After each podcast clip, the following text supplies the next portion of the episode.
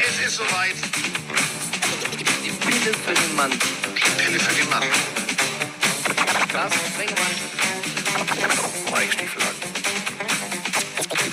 ist in der Haus. Haus. Haus.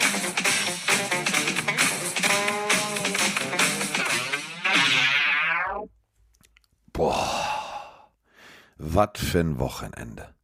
Was war das geil? Würde unser Kollege aus Hamm jetzt sagen. Ich sag's einfach mal so. Es war mega geil. Einziges Problem ist, ich bin echt durch. Durch. Richtig durch. Aber gut, ich bin auch ein bisschen alt inzwischen, deswegen äh, steckt man sowas nicht mehr ganz so leicht weg. Und äh, wer im Stadion war, im Gegensatz zu mir, ähm, der sitzt jetzt im Glockenbachviertel. Schacht mit den Hufen. Und äh, wir werden erstmal, bevor wir hier wild gleich diskutieren und äh, Spiele analysieren und äh, stellen, feststellen, wer äh, das Tippspiel gewonnen hat und und und und, werden wir gleich erstmal lange und ausführlich darüber sprechen, was wir alles am Wochenende erlebt haben. Denn nicht nur die Spiele standen an, sondern natürlich auch Audidom und da ist einiges passiert, schiefgegangen und vor allem äh, lustige Anekdoten, für die ich wahrscheinlich danach gefeuert werde, aber ich nehme das heute mal in Kauf. Hallo Schatz.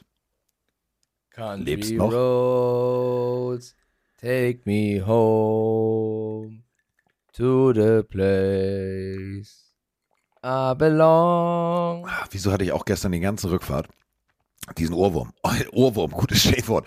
Also trotz meines, aber ich habe die ganze Zeit, ich weiß nicht warum. Das Ding hat sich irgendwie für immer in meine Hirnwinde eingebrannt. Ich habe auch schon gesagt, in Deutschland sind mittlerweile mehr Menschen aus West Virginia als Menschen aus West Virginia.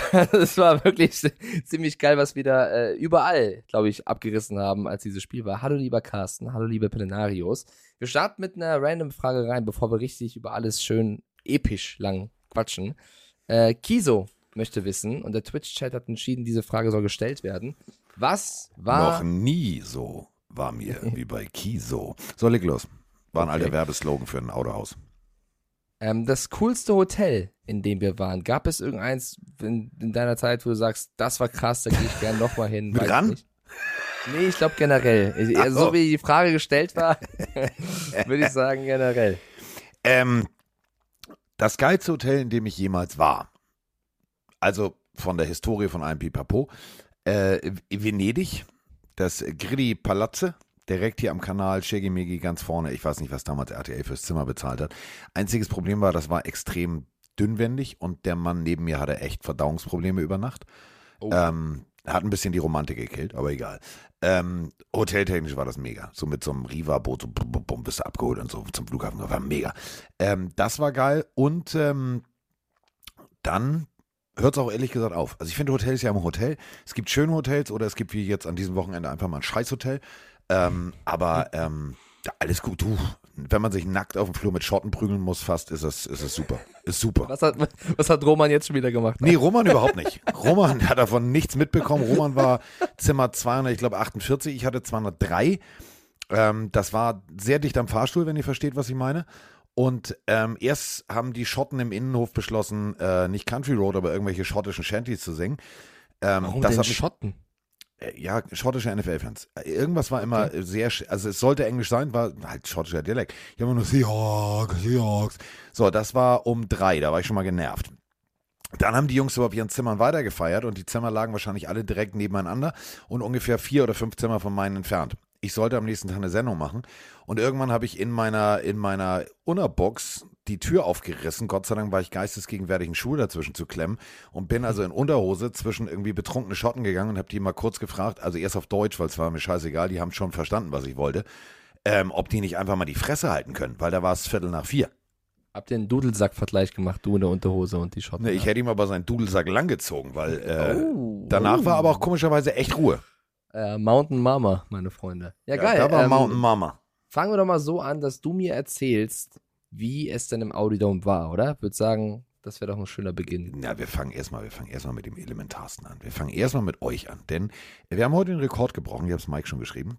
Mhm. 671 Sprachnachrichten. Aber gefühlt wahrscheinlich pro Sekunde eine mehr. Und es war, es war absoluter Wahnsinn. Ich habe mich, ich habe mich so gefreut. Ich habe nur gesagt, ich sag, ähm, besser geht es eigentlich nicht. Ähm, denn wir haben hier die Möglichkeit, einfach mit euch zu kommunizieren. Und ähm, ey, es war geil. Also wirklich, dieses Telefon, ich habe da drauf geguckt, ich habe gedacht, 671 neue Nachrichten. Echt jetzt? Und ich dachte jetzt, das ist alles ein, so, ja, geil, geil, München, geil. Nein, es ging trotzdem weiter mit, ja, nee, und ich habe zu dem Spiel eine Frage und zu dem Spiel eine Frage. Es war mega. Und äh, wir haben jetzt erstmal vorneweg einen ordentlichen Schlacht. Mike kann sich jetzt mal zurücklehnen, denn die, die Nachrichten beantworten sich selber. Moin Carsten, moin Mike, Björn hier aus dem Football-Stade. Ich brauche eure Hilfe.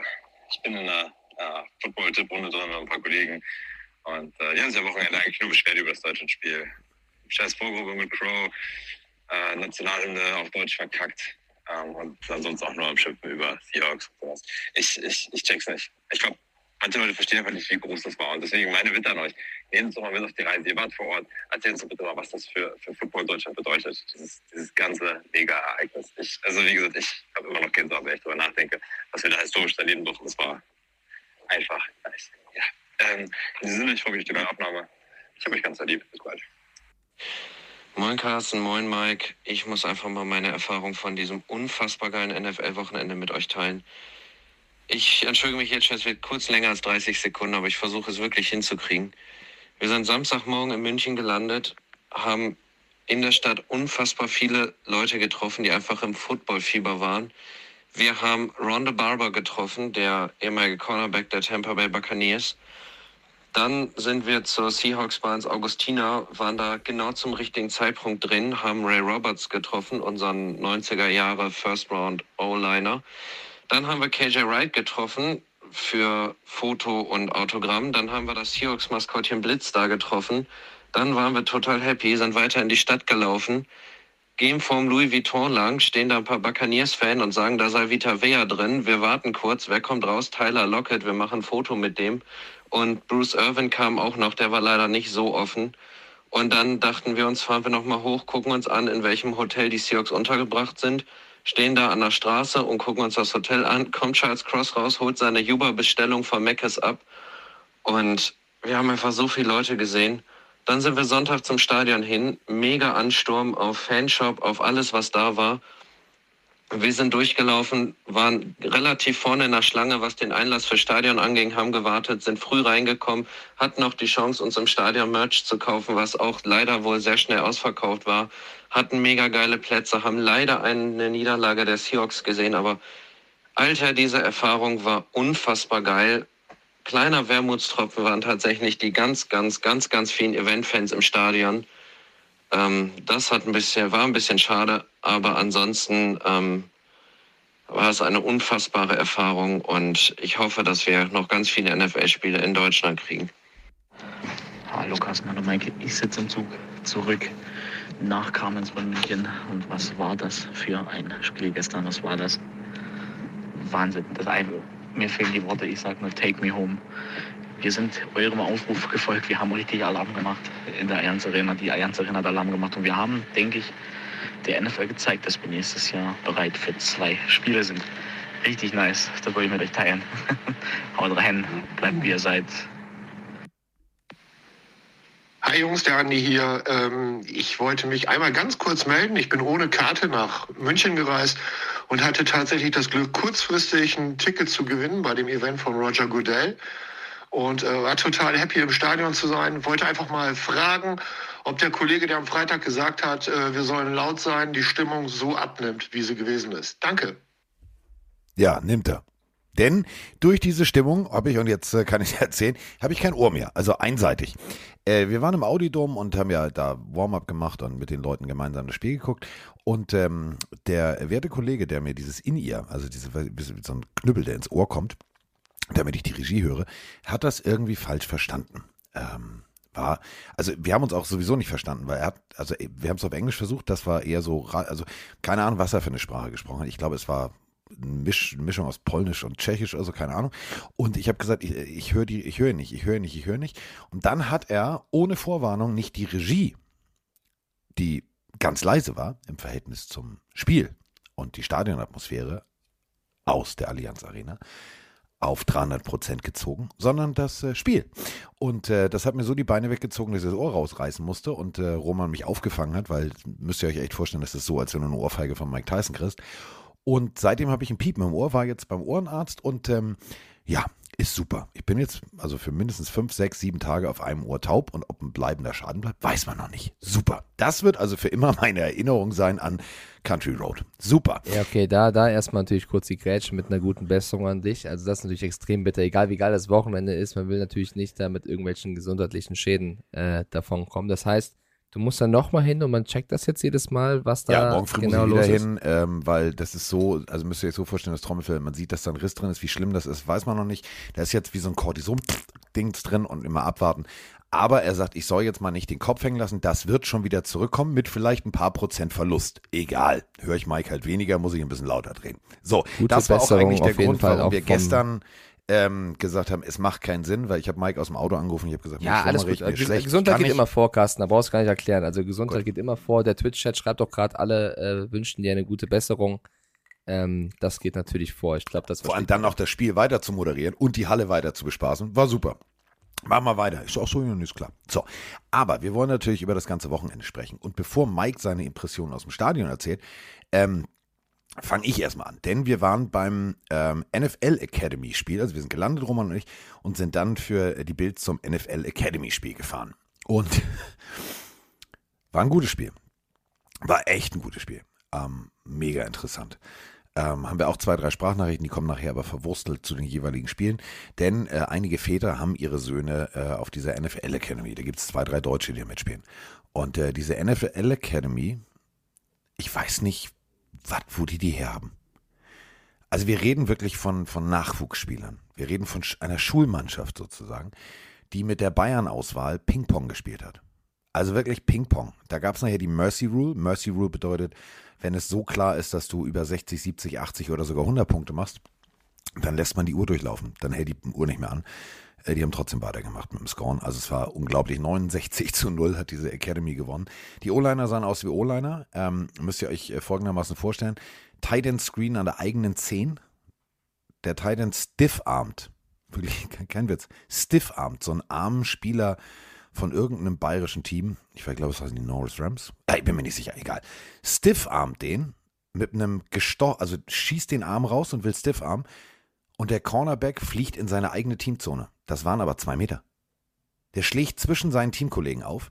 Ähm, und der Typ schaltet dann bei der 20 einfach mal den, den, den, den NOS, drückt den NOS-Knopf.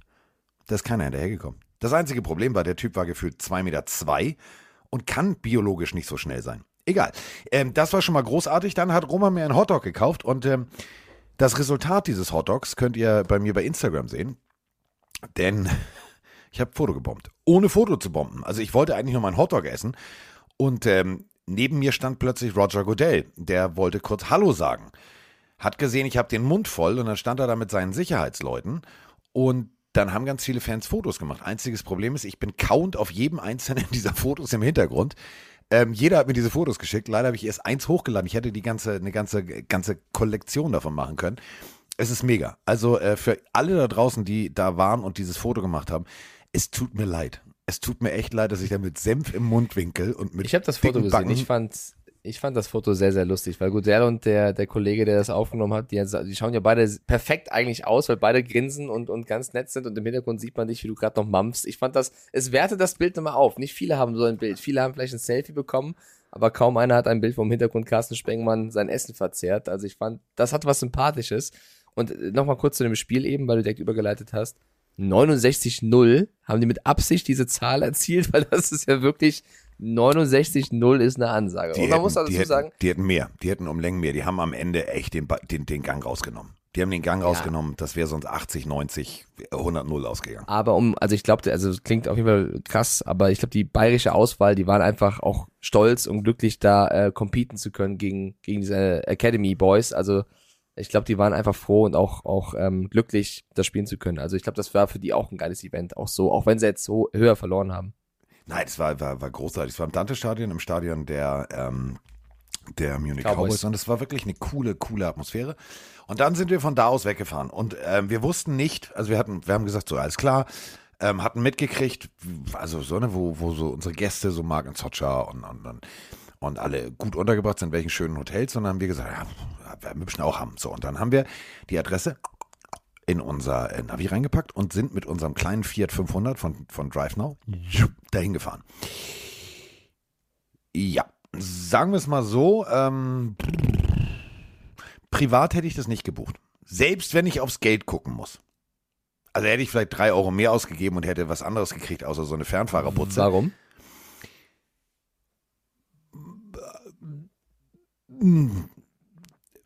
Ich war nicht dabei. Was, was musst du mir vorstellen, Carsten? Was, was ein Fred Feuerstein-Auto oder? Ne, Das, also das Hotel hatte eher so den Charme einer irgendwo an der Autobahn gelegenen Fernfahrerunterkunft. Und ähm, wir kamen rein und es waren zwei, drei Leute da, die uns erkannt haben, auch Hörer von uns, die gesagt haben, so Mensch und so, ihr auch hier. Und ach ja, wir haben das genommen, weil das so schön günstig und dicht dran ist. Und ich denke so, ja, so, so schlimm wird es nicht sein.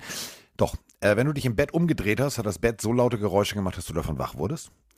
Ähm, das Zimmer hatte die Größe eines Schuhkartons und ähm, das ganze Hotel war voll mit Engländern und Schotten und wer sich so ein bisschen mit der Historie der Engländer und Schotten auskennt, die sind sich schon nicht grün. Wenn du jetzt allerdings auch noch Iren dazu packst, dann hast du, dann hast du, dann hast du Krieg. Und so war das auch auf den, auf den Fluren. Es war, es war fürchterlich. Es war echt fürchterlich. Und dann sind wir losgefahren, um ähm, unsere Kollegen abzuholen für die äh, Löwenbräu-Veranstaltung. Und wir haben dann festgestellt, dass es in München auch echt gute Hotels gibt.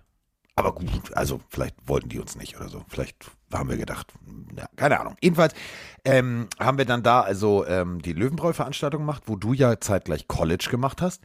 Und da haben wir dann ja erstmal getwittert, dass du auch weißt, wir sind da und wir leben noch. Das war übrigens nicht das äh, Foto mit dem Schild von unserem Hotel, sondern von dem schönen Hotel. Wir wollten mal auf dicke Hose machen. Und ähm, dann sind wir auf dieser Löwenbräu-Veranstaltung gewesen. Da waren so unglaublich viele Plenarios. Das hat so einen Spaß gemacht.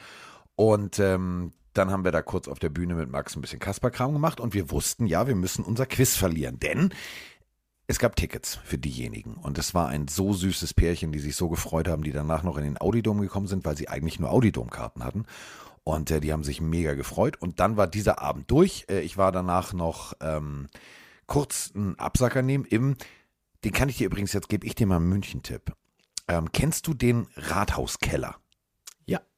Kennst du die wunderschöne, diese englische Bar im Rathauskeller?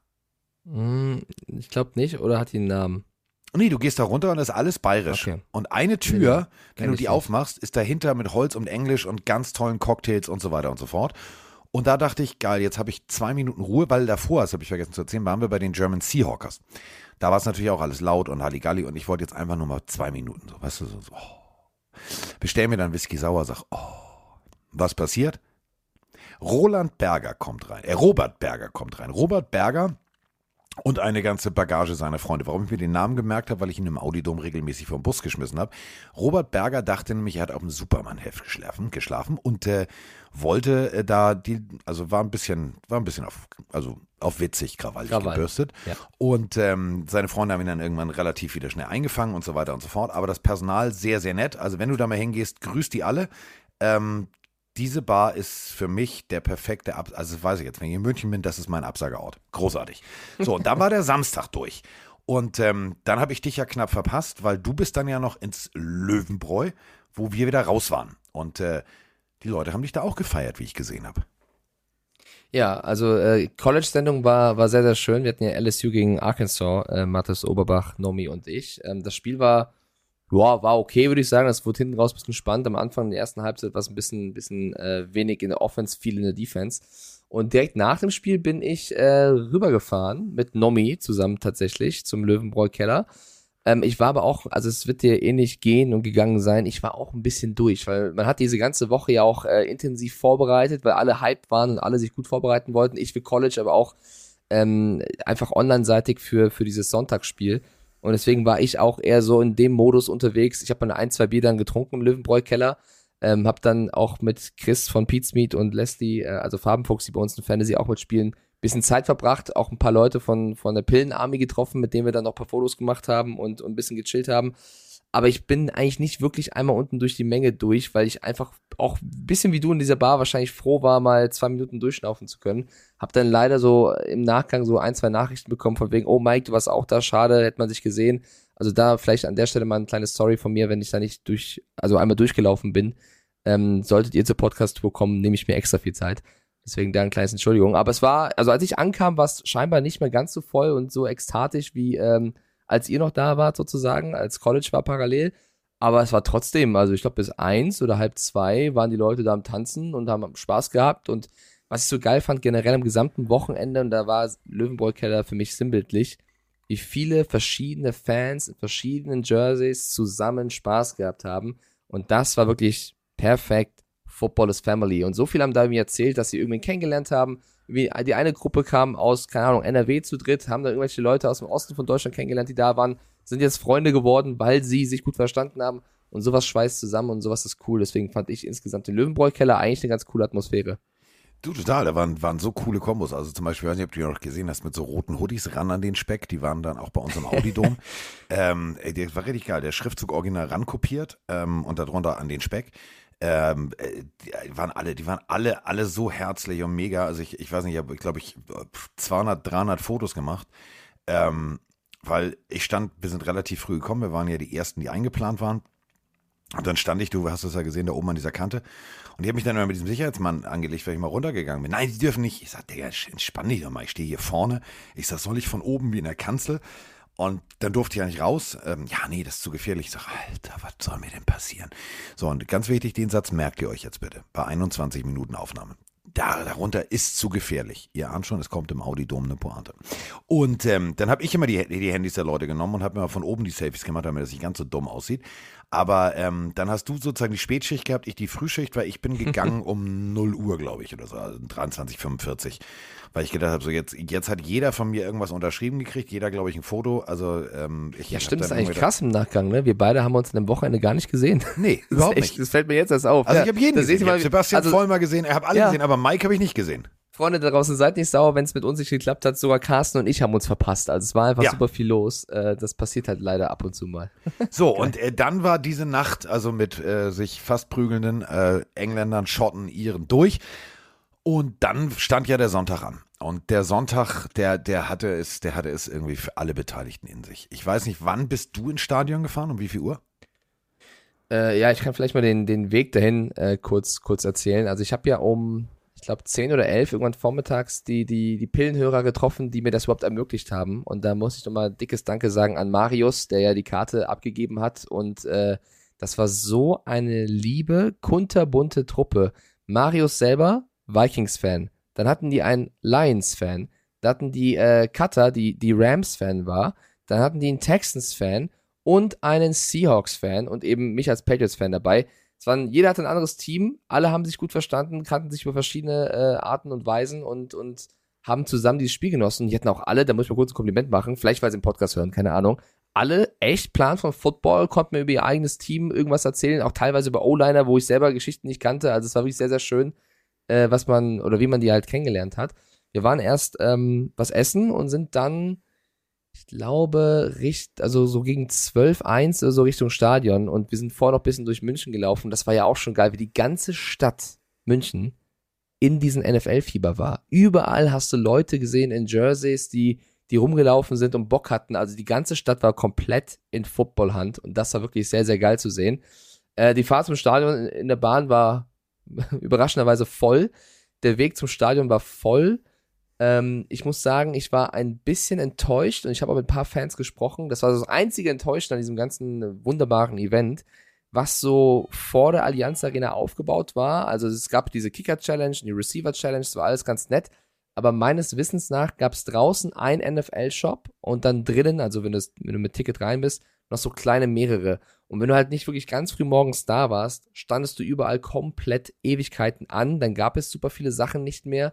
Dann wurde mir gesagt, war bei dem einen Shop schon um 11.30 Uhr Einlassstopp, weil es so voll war. Ähm, ich glaube, die NFL wäre gut beraten. Vielleicht waren sie auch überrascht und hatten nicht so viel dabei. Wenn sie beim nächsten Mal einfach zehn Shops mehr hinknallen, vielleicht kann der Chat hier mal ganz kurz reagieren, wie die es gefunden haben, die da waren. Weil ich glaube, die hätten noch mal zehnmal mehr Umsatz machen können. So viele Leute wollten noch einen Schal, eine Mütze, weiß ich nicht, irgendwas haben. Und es war einfach nicht möglich, weil einfach alle äh, schon angestanden haben. Und ich meine, in Amerika, wenn du da vier Stunden früher da bist, machst du halt Tailgating, was ziemlich geil ist. Hier in Deutschland hat man diese Tradition, diese Kultur nicht so wirklich. Und in der Allianz Arena ist es so, du hast einen großen Eingang an einer Stelle fürs gesamte Stadion. Bin, ja, ich bin Schalke-Fan und ich war auch schon in dem einen oder anderen Fußballstadion. Ich weiß nicht, ob das Konzept so clever ist, alle an einem Ort zu bündeln, weil ihr habt das Video vielleicht bei Twitter von mir gesehen. es war unfassbar voll. Wir standen eine Stunde, anderthalb Stunden oder so, um rein, um überhaupt reinzukommen. Und krass, und du kennst meine Allergien, ne? Der eine Kollege von den Jungs, die dabei waren, packt auf einmal so einen Beutel, so einen riesigen Beutel raus, wo lauter Erdnüsse drin waren und fängt an, Erdnüsse zu futtern. Ich dachte wirklich, bei allem, was du jetzt essen konntest, holst du Erdnüsse raus, die für mich echt ein bisschen kritisch waren, aber, also, ne, ich bin aber weggeblieben. War in Ordnung. Und dann waren wir irgendwann drin. Und sobald wir drin waren, war alles geil. Und dann können wir auch gleich äh, weitererzählen. Aber der Weg dahin war das Einzige, was ich sagen würde am Wochenende, war ausbaufähig. Ja, äh, um das äh, aufzuklären mit dem, mit dem Store. Deswegen, äh, wer im Audidom war, war ziemlich weit vorne. Ähm, Tars hat mir, äh, sage und schreibe, ich glaube, fast 100 von diesen Munich Game Tassen, die äh, ausverkauft innerhalb von kürzester Zeit waren, ähm, ins Hotel geschickt. Gut, okay, in dieses Hotel. Sie haben äh, fünf Stunden lang dieses Paket gesucht. Dazu muss ich euch sagen, das Paket ist ungefähr so groß wie ein durchschnittlicher Schreibtisch. Sie haben es dann aber irgendwann gefunden. So, und ähm, das ist der Hinweis. Äh, also, äh, wenn ihr noch Merch nachträglich wollt, gibt es das natürlich äh, bei TARS. Aber ähm, es wird nächstes Jahr mehr geben. Ähm, denn tatsächlich war man überrascht. Äh, wer in London war, zum Beispiel in Tottenham, weiß, da unten ist der Store, da gehen ein paar Leute rein und das war's das ist jetzt kein Ansturm. Also da stehen auch ein paar Leute an, aber du bist nach 10, 15 Minuten bist du drin. Ähm, also wir Deutschen sind, glaube ich, ein bisschen geiler als äh, Ja, die ich, da. ich glaube, man hätte einfach viel mehr Umsatz machen können, weil alle hatten Bock. Ich lese hier auch gerade äh, im Chat, dass super viele kein Merch mehr bekommen haben, obwohl sie gerne was gekauft hätten.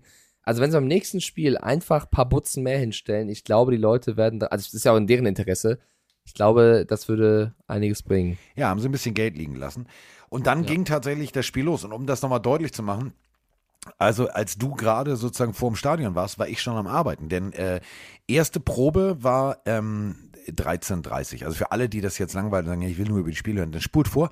Ähm, das wird noch, glaube ich, so mindestens 10 Minuten gehen hier, weil ähm, Ja, ist ja ein besonderer Grund hier. Besprechung, ne? Also so, Besprechung draußen, wir machen das so und so. Ja, alles klar. Jetzt gehen wir erstmal rein und proben mal. So.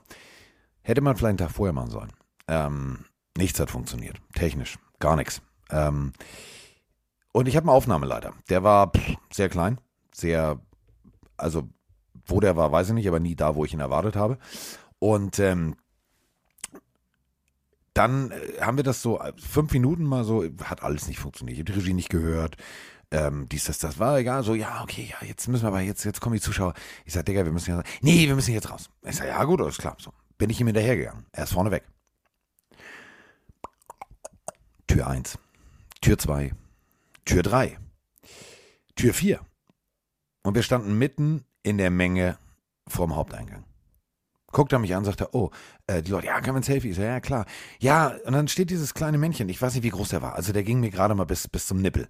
Und er wollte dann irgendwie, ja, nee, das können Sie jetzt nicht. Ich sag, also zu den Leuten da, ich sag, natürlich können die das, wenn du hier bist. Ich sag, und dann sagt er zu mir, ja, ich kenne den Weg noch nicht. Was jetzt? Okay, gut, gut, gut, gut. Dann habe ich, links noch, also ich, ich, weiß sofort, was du meinst, nur das äh, nochmal, also als Außenstehender in dem Fall, für die Leute, die das jetzt nicht so vielleicht kennen oder nachvollziehen können, du bist halt wirklich vor so einer Sendung, die noch so eine besondere Sendung ist, mit so viel Live-Publikum. Natürlich möchtest du, dass technisch alles einwandfrei läuft und du so vorbereitet bist, dass du eine geile Show bieten kannst.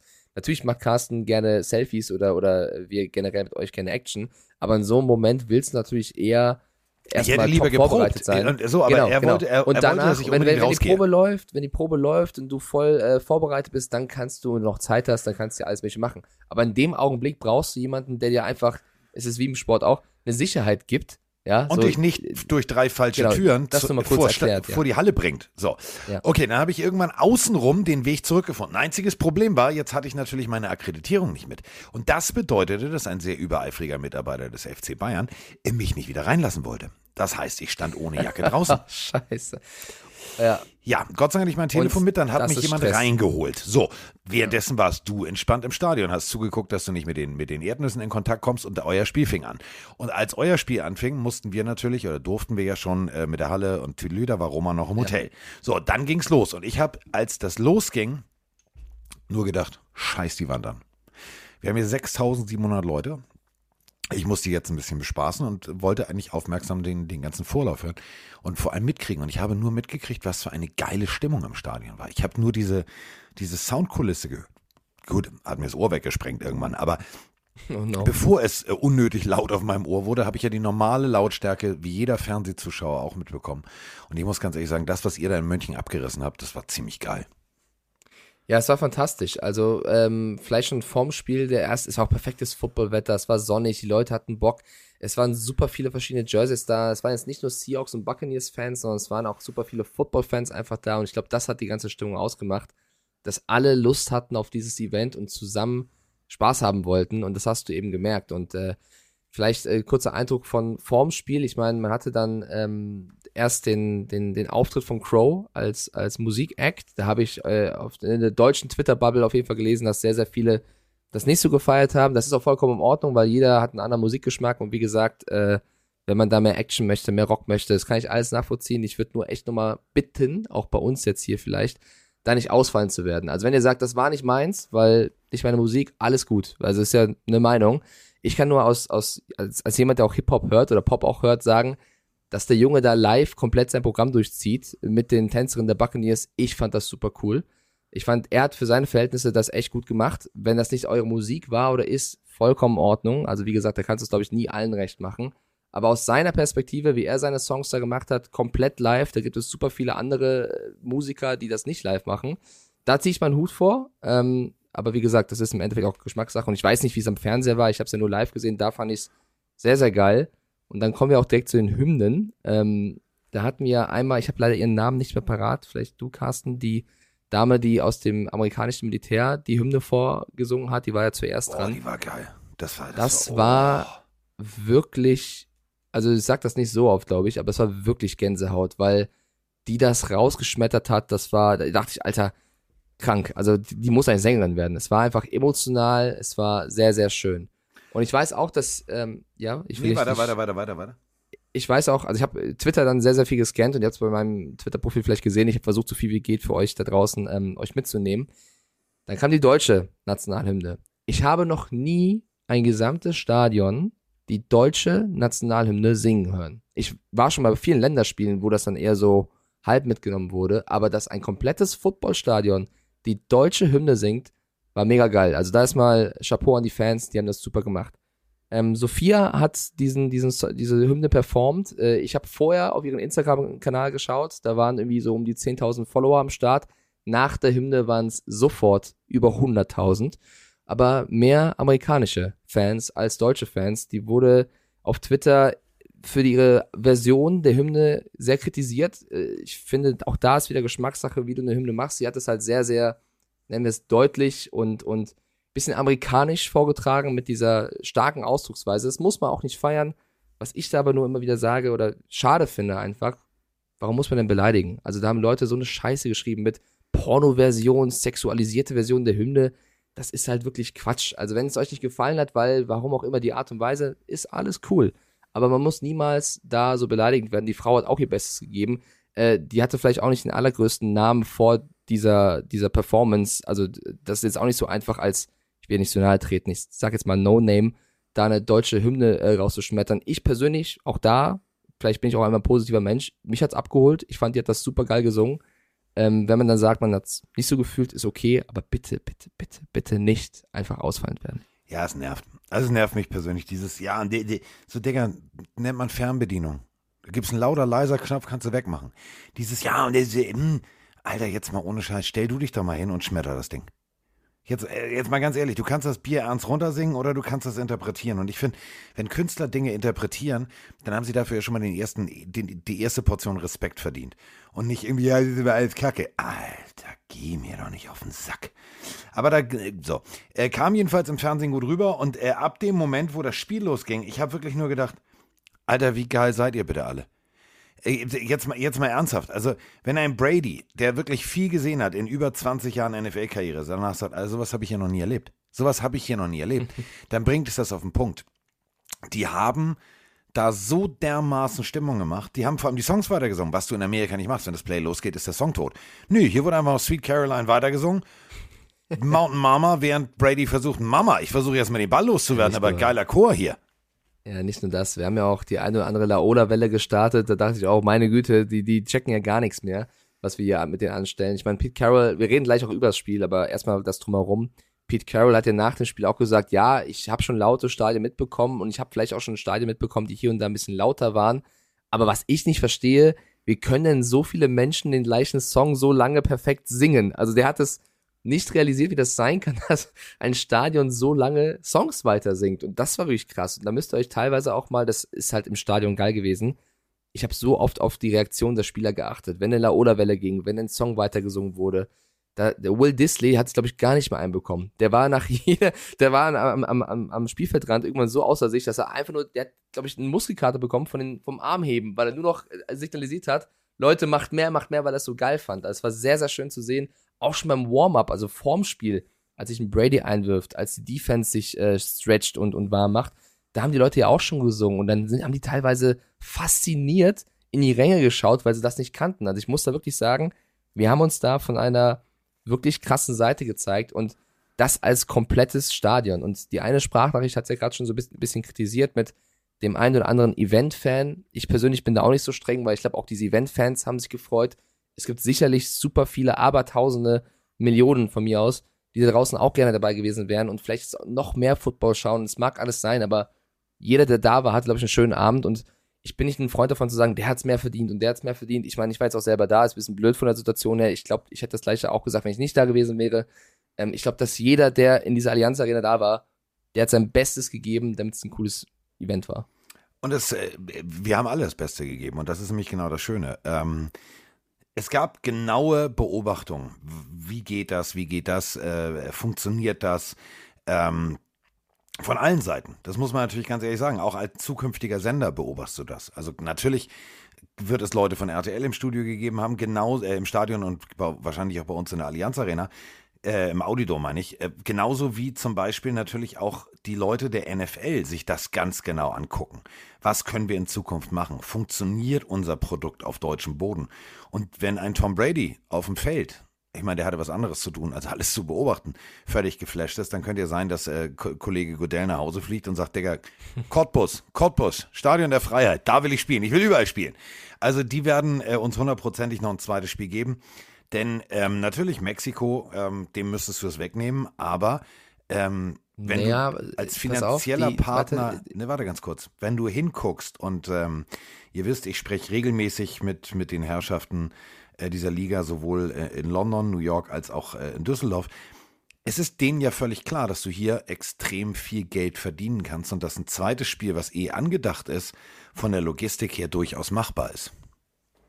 Ich wollte nur einwerfen bei Mexiko. Denen wird ein Spiel weggenommen werden müssen, da die sich auf die Fußball-WM vorbereiten, die Stadien umbauen werden. Das heißt, äh, ich glaube, wir haben uns da gerade sehr gut empfohlen, eins ja. zu übernehmen, sollte das äh, international bleiben.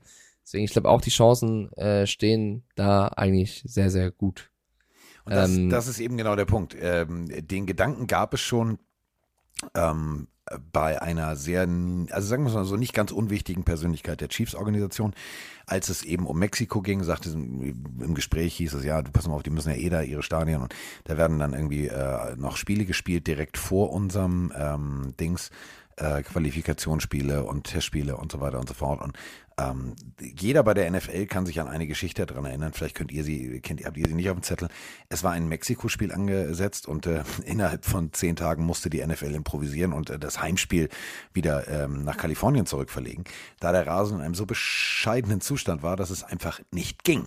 So, und ähm, deswegen sind die eigentlich ganz happy sogar über die Tatsache und haben gehofft, dass das Deutschlandspiel funktioniert. Es funktioniert und alles ist fein. So, und bevor ihr jetzt irgendwie sagt, ja, aber was war denn noch? Wir sind jetzt schon bei 40 Minuten, wir können keine hinter den Kulissen Folge machen mit drei Stunden. Das funktioniert heute nicht. Ja, ein, ein Insight noch aus dem Stadion vielleicht, ähm, weil da, da viele uns auch geschrieben haben, ob das denn sein muss. Äh, wir haben Nachrichten bekommen im, im Falle wie, ja, aber warum wurden denn die Seahawks immer ausgebuht oder die Buccaneers immer ausgebuht? Äh, ich kann sagen, Freunde, es wurden alle ausgebuht und es wurden alle angefeuert. Also es war ja offiziell ein Heimspiel der Buccaneers, bedeutet, du kriegst dann visuell äh, dann auch immer gezeigt, hier Offense der Bucks ist da, be quiet, Offense der Seahawks ist da, be loud. Das war den deutschen Fans scheißegal. Äh, Offense ist auf dem Feld, es wird geboot, damit es schwer wird. Und das gleiche Play, was du vorher ausboost, wenn es funktioniert hat, feierst du es ab. Und das haben die Spieler auch irgendwann gecheckt und fanden es auch irgendwie geil. Also du hast gesehen, Brady ist dran, die, die Anzeige ist Be Quiet, alle Buh. Brady wirft einen Ball, First Down, richtig krass Play, alle ey. also macht überhaupt keinen Sinn, aber wir haben einfach nur generell eine riesengroße Party gemacht. Und das haben beide Teams irgendwann gecheckt. So für, für uns beide ist es hier gleich schwer und gleich, gleich gut. Wir werden von allen angefeuert und eben auch, ähm, ja, also schwerer gemacht durch die Lautstärke. Und das war für viele am Anfang ich, ein bisschen komisch, weil sie dachten, hä, wieso boomen wir denn jetzt? Wir wollen doch hier alle supporten. Nein, wir machen es gleich schwer und gleich gut. Und deswegen, ähm, das vielleicht aus dem Stadion, das war, war echt cool zu sehen.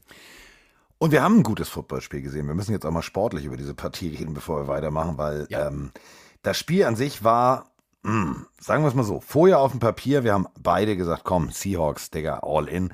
Das wird Gino schon machen. Aber Gino war irgendwie, der hatte Jetlag. Also der war jetzt irgendwie, am Anfang habe ich gedacht, Alter, wie jetzt? Was jetzt? Wo jetzt? Und als es dann ähm, im zweiten Viertel 14 zu 0 äh, für Tampa Bay stand, habe ich mir gedacht, okay, jetzt, also Brady macht jetzt ernst. Jetzt, jetzt weiß er wieder, warte mal, ich muss noch mal Football spielen.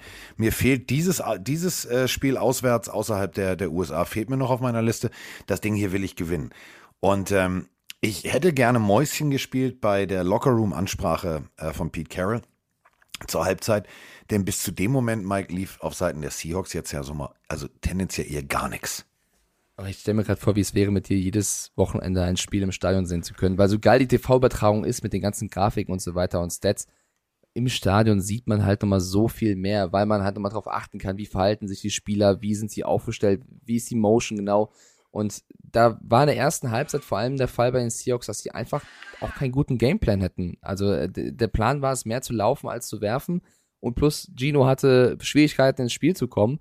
Ähm, das hat nicht funktioniert. In der Halbzeit hast du diese Idee umgestellt, hast adjusted und hast äh, vor allem mehr aufs Passspiel gesetzt, was zum was zur Folge hatte, dass das Laufspiel automatisch besser funktioniert hat, weil nicht klar, also nicht immer sofort klar war, dass Kenneth Walker laufen soll. Und äh, ich glaube, wenn die Seahawks eher so gespielt hätten, wie hinten raus äh, sie es gezeigt haben, dann hätten sie das Spiel auch dann hätten sie das Spiel auch ähm, gewinnen können.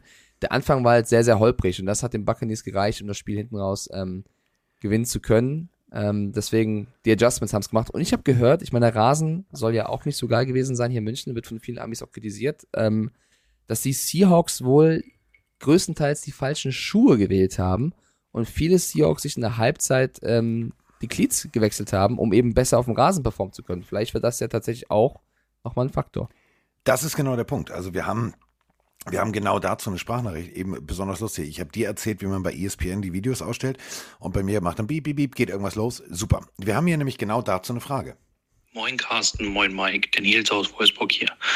Ähm, ich frage mich, jetzt wo ich das geile Deutschlandspiel gesehen habe und die Spieler sich beschwert haben, dass die mehr für ihre Sicherheit machen sollten und ähm, eher auf Naturrasen anstatt auf Kunstrasen spielen wollen, wenn man jetzt den Rasen der Allianz Arena gesehen hat, der mit einem Schlacht verglichen hat, was jetzt das Beste ist. Was meint ihr dazu?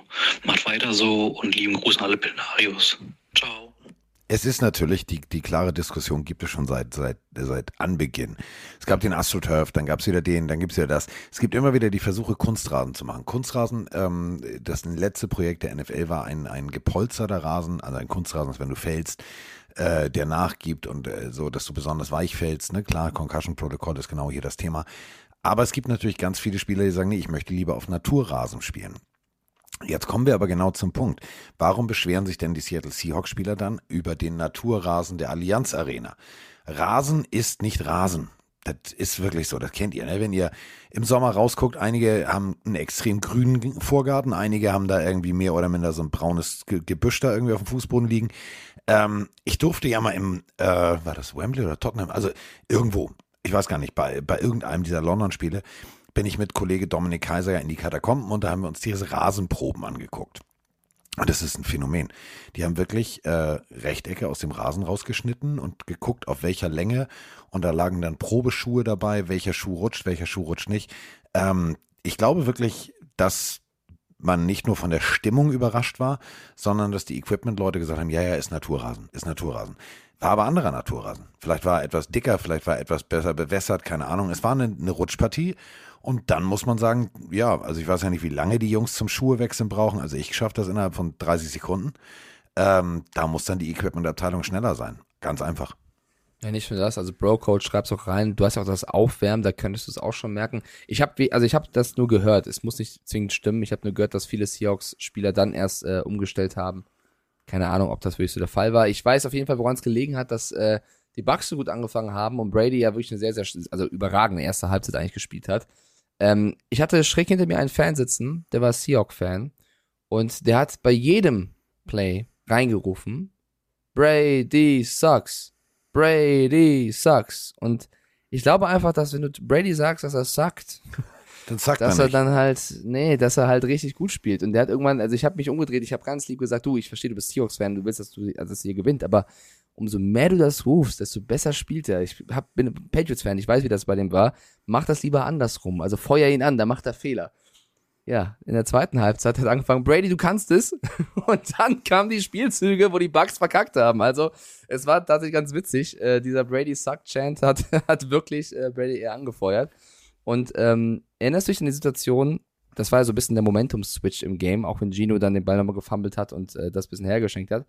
Die Situation, die Interception von Tyreek Woolen äh, nach dem Trickplay über Leonard Fournette, der den Pass wirft.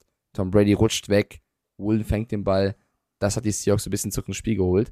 Das, muss ich sagen, hast du im Stadion sehr gut gesehen. Die haben ein paar Plays vorher, bereits in der eigenen Hälfte, sich genauso aufgestellt wie dann eben in Richtung Red Zone dass Fournette eben als, als also hinterm Center stand und Brady ganz links.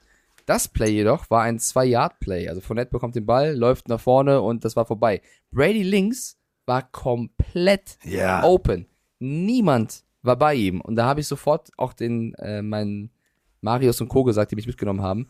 Leute, der wird jetzt hingehen und sagen, Alter, beim nächsten Mal werf mir den Ball zu, ich war so frei, die denken wirklich, ich, ich kann das nicht.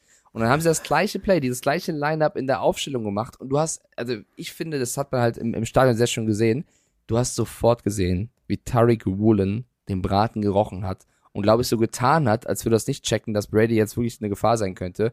Und wie er sofort dann eben, als der Ball gesnappt wird, sich zu Brady orientiert und den Ball abfängt. Klar ist Brady ausgerutscht, aber sind wir ehrlich, wenn er nicht ausrutscht, ist es auch eine Deception, glaube ich. Das Definitiv. hat Woolen extrem clever gemacht. Brady hat nach dem Spiel noch gesagt, er hat doch versucht zu Lenny zu rufen, Lenny wirf nicht.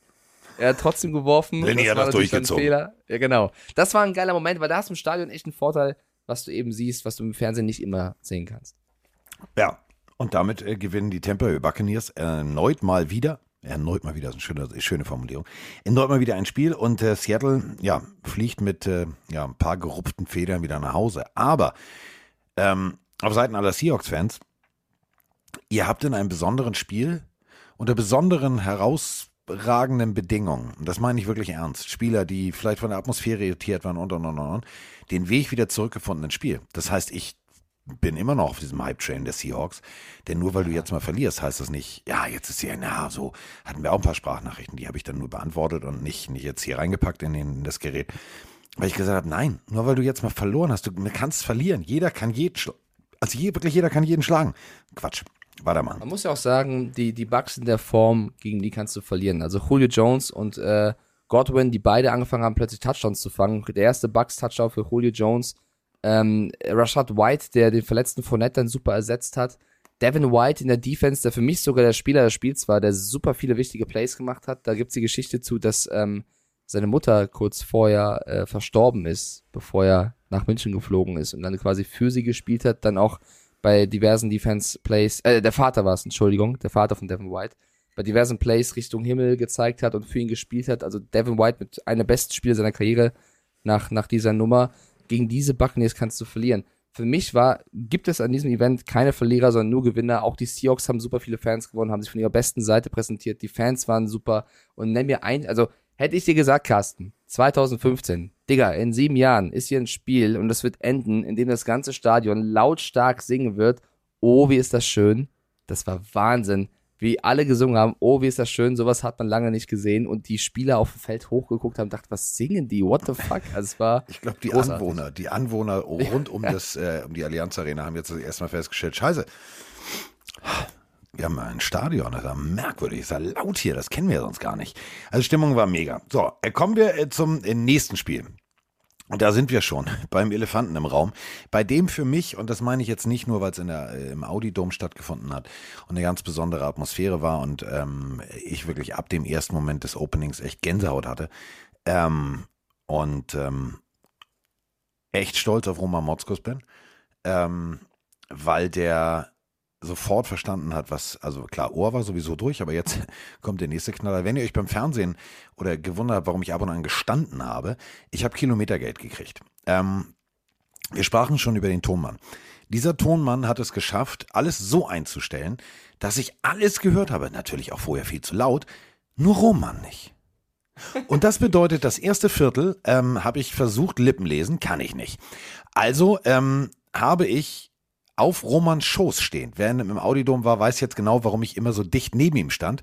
Nicht, weil ich plötzlich irgendwie wie, wie Bubbles bei Michael Jackson auf dem Arm wollte. Nein, weil ich äh, mein Headset ja so hinhalten musste, dass nicht mein Mikrofon auch noch seinen Ton aufnimmt. Also musst du es dir so vorstellen, Mike, ich bin rübergegangen, habe mich neben ihn gestellt und habe, während er gesprochen hat, mein Headset mehr oder minder heim, so was du vom Ohr weggehalten und halb abgenommen. Du kennst ja diese Headsets. Halb ja. abgenommen und mich vorgebeugt, da damit ich, ich höre, was er sagt, schnell wieder mein Headset aufgesetzt, den Kopf wieder zurück, damit sein Mikrofon meinen Ton nicht auffängt. Und so haben wir äh, Football kommentiert. Und wir haben gleich ab dem ersten Moment ein Spiel erlebt, wo ich sage, hei, hei, hei, hei, hei. Für mich und äh, ja, auch für dich waren ja die, die, die Bills klarer Favorit, aber es ging etwas anders los, als wir alle gedacht haben. Ja, also ich glaube erstmal, das wäre für mich auch der absolute Horror. Also ich kann das auch aus den Studiosendungen, wenn da irgendwas nicht ist, keine Ahnung, du hast es selber nicht auf dem Ohr, du hörst den, den Co-Moderator nicht perfekt auf dem Ohr, das, das stört sehr.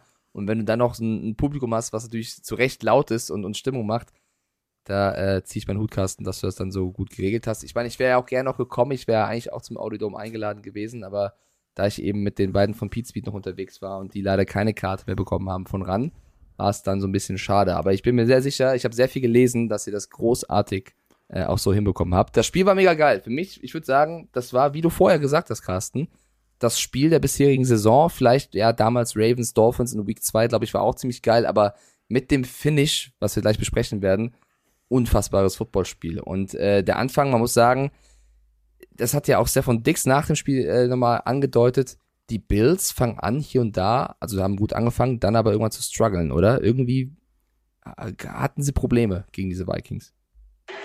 Hallo, hier der Matze aus dem schönen Nordbaden.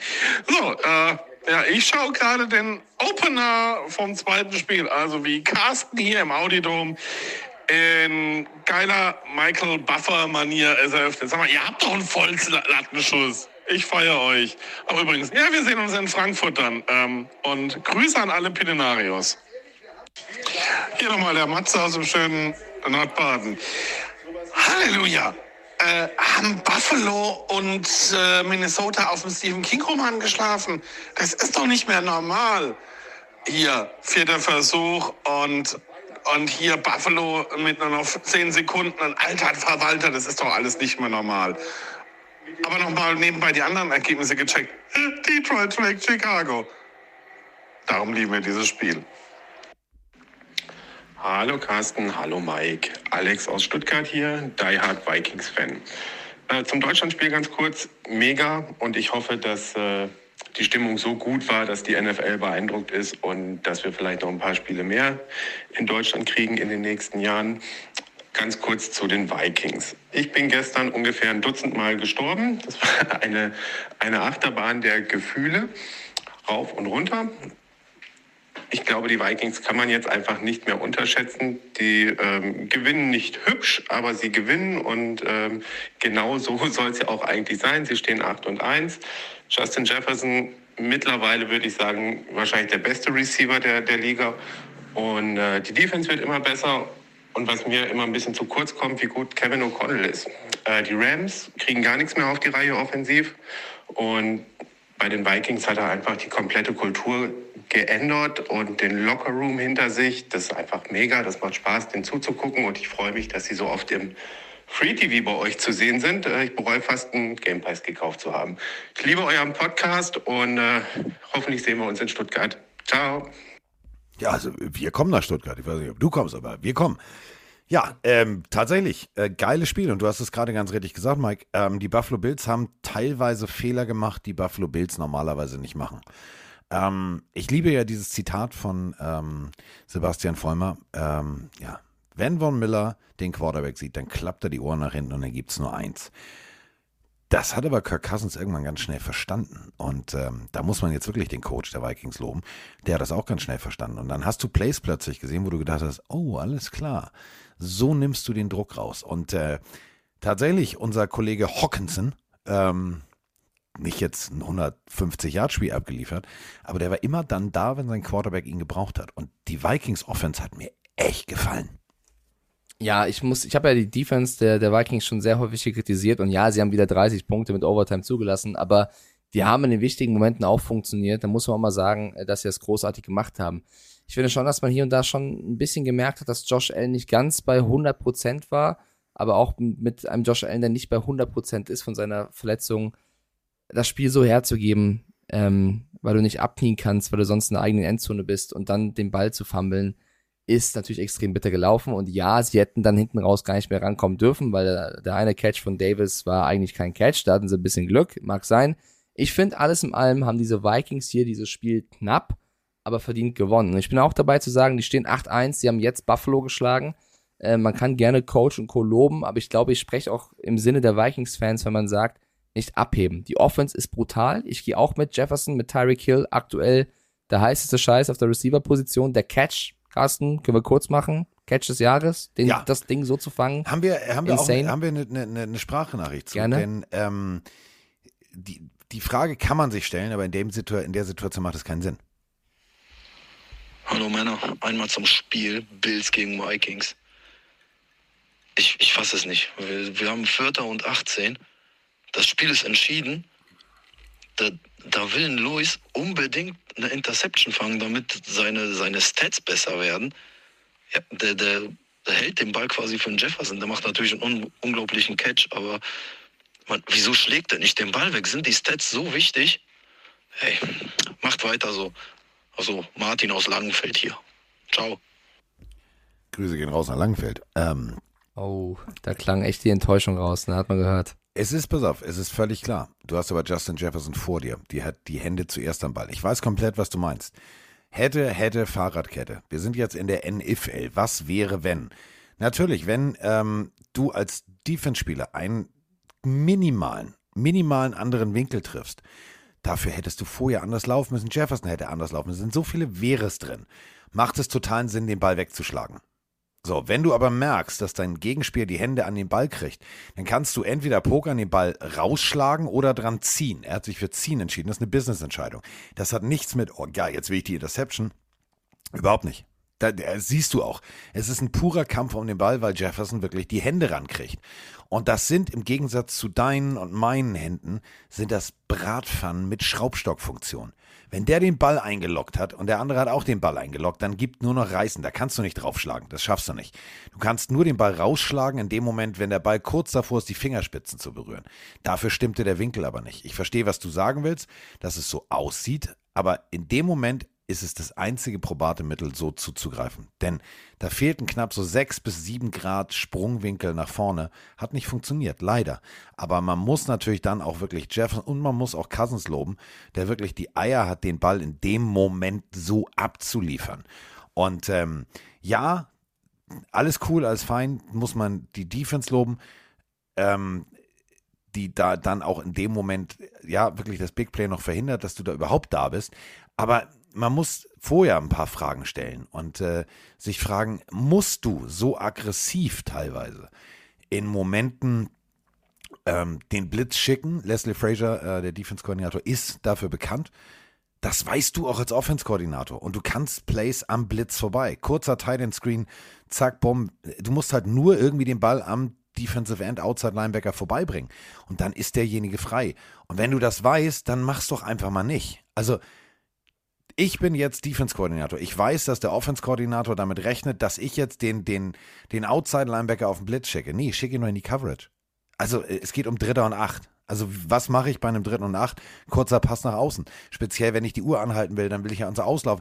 Also da waren so ein paar Sachen drin, wo ich gedacht habe, so, hm, hm, hm, wenn du zu viel willst, dann kannst du auch schnell auf der Fresse fallen. Ja, aber ich finde, also da wird man vielleicht ein bisschen zu detailliert. Also du hast vollkommen recht, aber ich meine, es hat ja auch fast funktioniert. Sie hatten ja fast dieses Spiel gewonnen. Wenn du siehst, dass Kirk Cousins oder die, die Offense oder die Vikings generell viermal den Ball gefummelt haben, zweimal ihn noch recovern konnten, Cousins selber zwei Interceptions geworfen hat, du hast ihn ja, oder du hast die, die Offense ja zu Fehlern gebracht, du hast sie dann vielleicht nicht immer perfekt genutzt und die haben jetzt mit drei Punkten verloren, die hätten das Spiel gewinnen können. Es ist ein super geiles Footballspiel gewesen. Es war bis zum Ende super knapp und die Vikings hatten einfach ein bisschen mehr Glück auch. Ich tue mich da immer schwer, das immer so zu, so tot zu analysieren, weil es hätte mit ein bisschen mehr Glück auch andersrum ausgehen können. Und zum Catch vielleicht noch, ähm, ich, verstehe die Enttäuschung in dieser Sprachnachricht und wir analysieren das halt jetzt auch in der x-ten, achten, neunten Mega Slow Motion, wo du halt siehst, dass der Bills-Spieler mit seiner Hand Jefferson vielleicht irgendwo noch geholfen hat. Ja, aber das passiert so schnell. Es ist ein ganz anderer Winkel. Du hast einen Helm auf, du willst den Ball eigentlich nur spielen. Das ist ein Helm ist, auf. Ja, das ist alles nicht so, wie es immer im, im Fernseher scheint mit der acht Wiederholung, das meine ich nur. Das ist eben der, der Punkt. hätte auch lieber Nachgang das Play zerstört. Das ist ja Ja. unsere Aufgabe, hier zu analysieren und zu erklären. Ja, klar, aber klar, ich weiß komplett, was du meinst. In dem Moment, das meine ich ja, in dem Moment hast du auch als DB, du hast alles richtig gemacht. Du guardest einen der besten Receiver. Der hat nun mal die bessere Position zum Ball. Da kannst du eigentlich schon froh sein, dass du die Hände überhaupt dran kriegst. Und dann ist es halt ein, ein klassisches Ziehduell und das hat er verloren. Punkt. Und darum geht es aber nicht. ich- Verloren hast du meiner Meinung nach dieses Spiel an einer ganz anderen Stelle auf Seiten der Buffalo Bills. Natürlich kann etwas schief gehen. Wichtig, ganz wichtige Information. Wir haben gesehen, Kirk Cousins wird zweimal von seinem eigenen äh, Guard komplett getackelt. Nimm dir mal einfach mal seine 130 oder 136 Kilo äh, komplett auf seinen Fuß stellt. So, so ein Center Exchange, der muss extrem gut funktionieren. Jetzt hast du noch 47 Scheißsekunden auf der Uhr. Die Kollegen aus Buffalo haben ganz wichtig hierfür, für, diese, für, dieses, für, für dieses Wieso, Weshalb, Warum, haben kein Timeout mehr. Minnesota hat 23 Punkte auf der Anzeigentafel und, genau, Buffalo 27. Sind vier Punkte nach Adam Riese. Wieso? Das habe ich in dem Moment nicht verstanden. Ich habe es äh, in der Übertragung gesagt. Ich habe gesagt, Digga, alle denken, du gehst nach vorne. Geh nach hinten, lauf nach links, lauf nach rechts. Nimm 10 Sekunden von der Uhr. Bis die, wirklich ohne Scheiß, bis die Vikings gerafft hätten, dass es kein Quarterback-Sneak durch die Mitte wird. Geh den sicheren Weg. Und du hättest den Safety hinnehmen können. Das wären zwei Punkte und du hättest per Free Kick den Ball zum Gegner serviert und du hast eine extrem gute Defense und sie haben keine Möglichkeit, die Uhr anzuhalten. Dann wäre es halt ausgegangen, rein theoretisch, 25, 27. So mit diesem, mit diesem Fumble, der durch diese ganze Stresssituation, vorher stimmten schon so ein paar Übergaben nicht. Und du hast wirklich, ich habe mir gedacht, würde ich meinen am Ellbogen angeschlagenen Quarterback in der Situation sneaken lassen, wenn alle wissen, er sneakt, oder nehme ich den Safety, nehme die Zeit von der Uhr, das wäre, das wäre ein taktischer Moment gewesen. Das ist dann zwar äh, extravagantes.coaching.de, aber es hätte funktioniert. Und so hast du dieses komplette, und da sind wir immer bei dem, bei dem, bei dem Lieblingswort von Mike, das komplette Momentum aus der Hand gegeben. Und das hast du bis zum Ende gesehen. Da war dann bei Josh Allen so der Wurm drin, dass der diese Interception wirft, die ein Josh Allen sonst nicht wirft in der Overtime. Ja, was ich eben noch äh, zum Catch sagen wollte, ist, dass vielleicht der Verteidiger auch nicht unbedingt damit gerechnet hat, dass Jefferson den Ball noch so fängt. Also muss man ja auch mal nochmal sagen äh, an der Stelle, dass Jefferson in der Lage ist, den Ball nochmal so zu behaupten, äh, da denkst du ja auch nicht dran. Deswegen das nochmal zur Beantwortung der Sprachnachricht. Zum Sneak von Allen, ähm, ja, auch da, ne, wir müssen Dinge analysieren, aber auch ein, ein verletzter Allen müsste in der Lage sein, auch mit dem anderen Center den Ball zu nehmen und den Sneak zu machen. Wenn da was schief geht, okay, aber er hat ja die Übergabe, äh, Übergabe ist da schief gelaufen. Klar kannst du jetzt sagen, hätten sie einen kurzen, weiß nicht, Slant gespielt, hätten sie einen anderen Laufweg versucht, hätten sie Safety hingenommen, mag alles sein. Der hat den Ball auch nicht mit Absicht fallen gelassen. es ist halt echt kacke gelaufen und das hat dieses Spiel ja dann auch irgendwie ausgemacht. Äh, Ich, ich habe mich extrem entertained gefühlt. Ich finde die Bills nach wie vor ein starkes Team. Ich bin ein bisschen bei der Aussage von Stefan Dix, dass sie hier und da ein bisschen nachlässig waren und das kostet eben so Spiele und Josh Allen muss in Topform, in MVP-Form wie in den ersten Spielen sein. Wenn er das nicht ist und Fehler macht, dann wird es schwer. Und im Nachgang ist man immer schlauer. Vielleicht wäre es doch cleverer gewesen, Keenum starten zu lassen und Allen die Pause zu geben. Aber ob das jetzt allein der Faktor war, will ich jetzt auch nicht sagen. Aber hätte ein Gedankenspiel sein können. Auf der anderen Seite die Vikings, Carsten, die stehen 8-1. Und ich freue mich für die Vikings. Die haben mir, wie gesagt, für mich äh, stark gewonnen. Jefferson mit einem brutalen Spiel die werden die Division auch gewinnen, weil die Gegner nicht da sind. Möchte aber auch betonen, er tut mir leid, musste sein, möchte aber auch betonen, dass sie jedes Spiel mit einem Score-Unterschied nur gewonnen haben. Und wir werden später über die Eagles noch reden.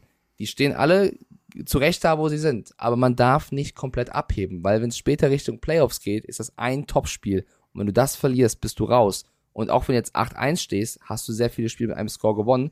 Deswegen, ich glaube, äh, die lila Wikinger werden gut beraten, sich zu freuen, aber nicht abzuheben.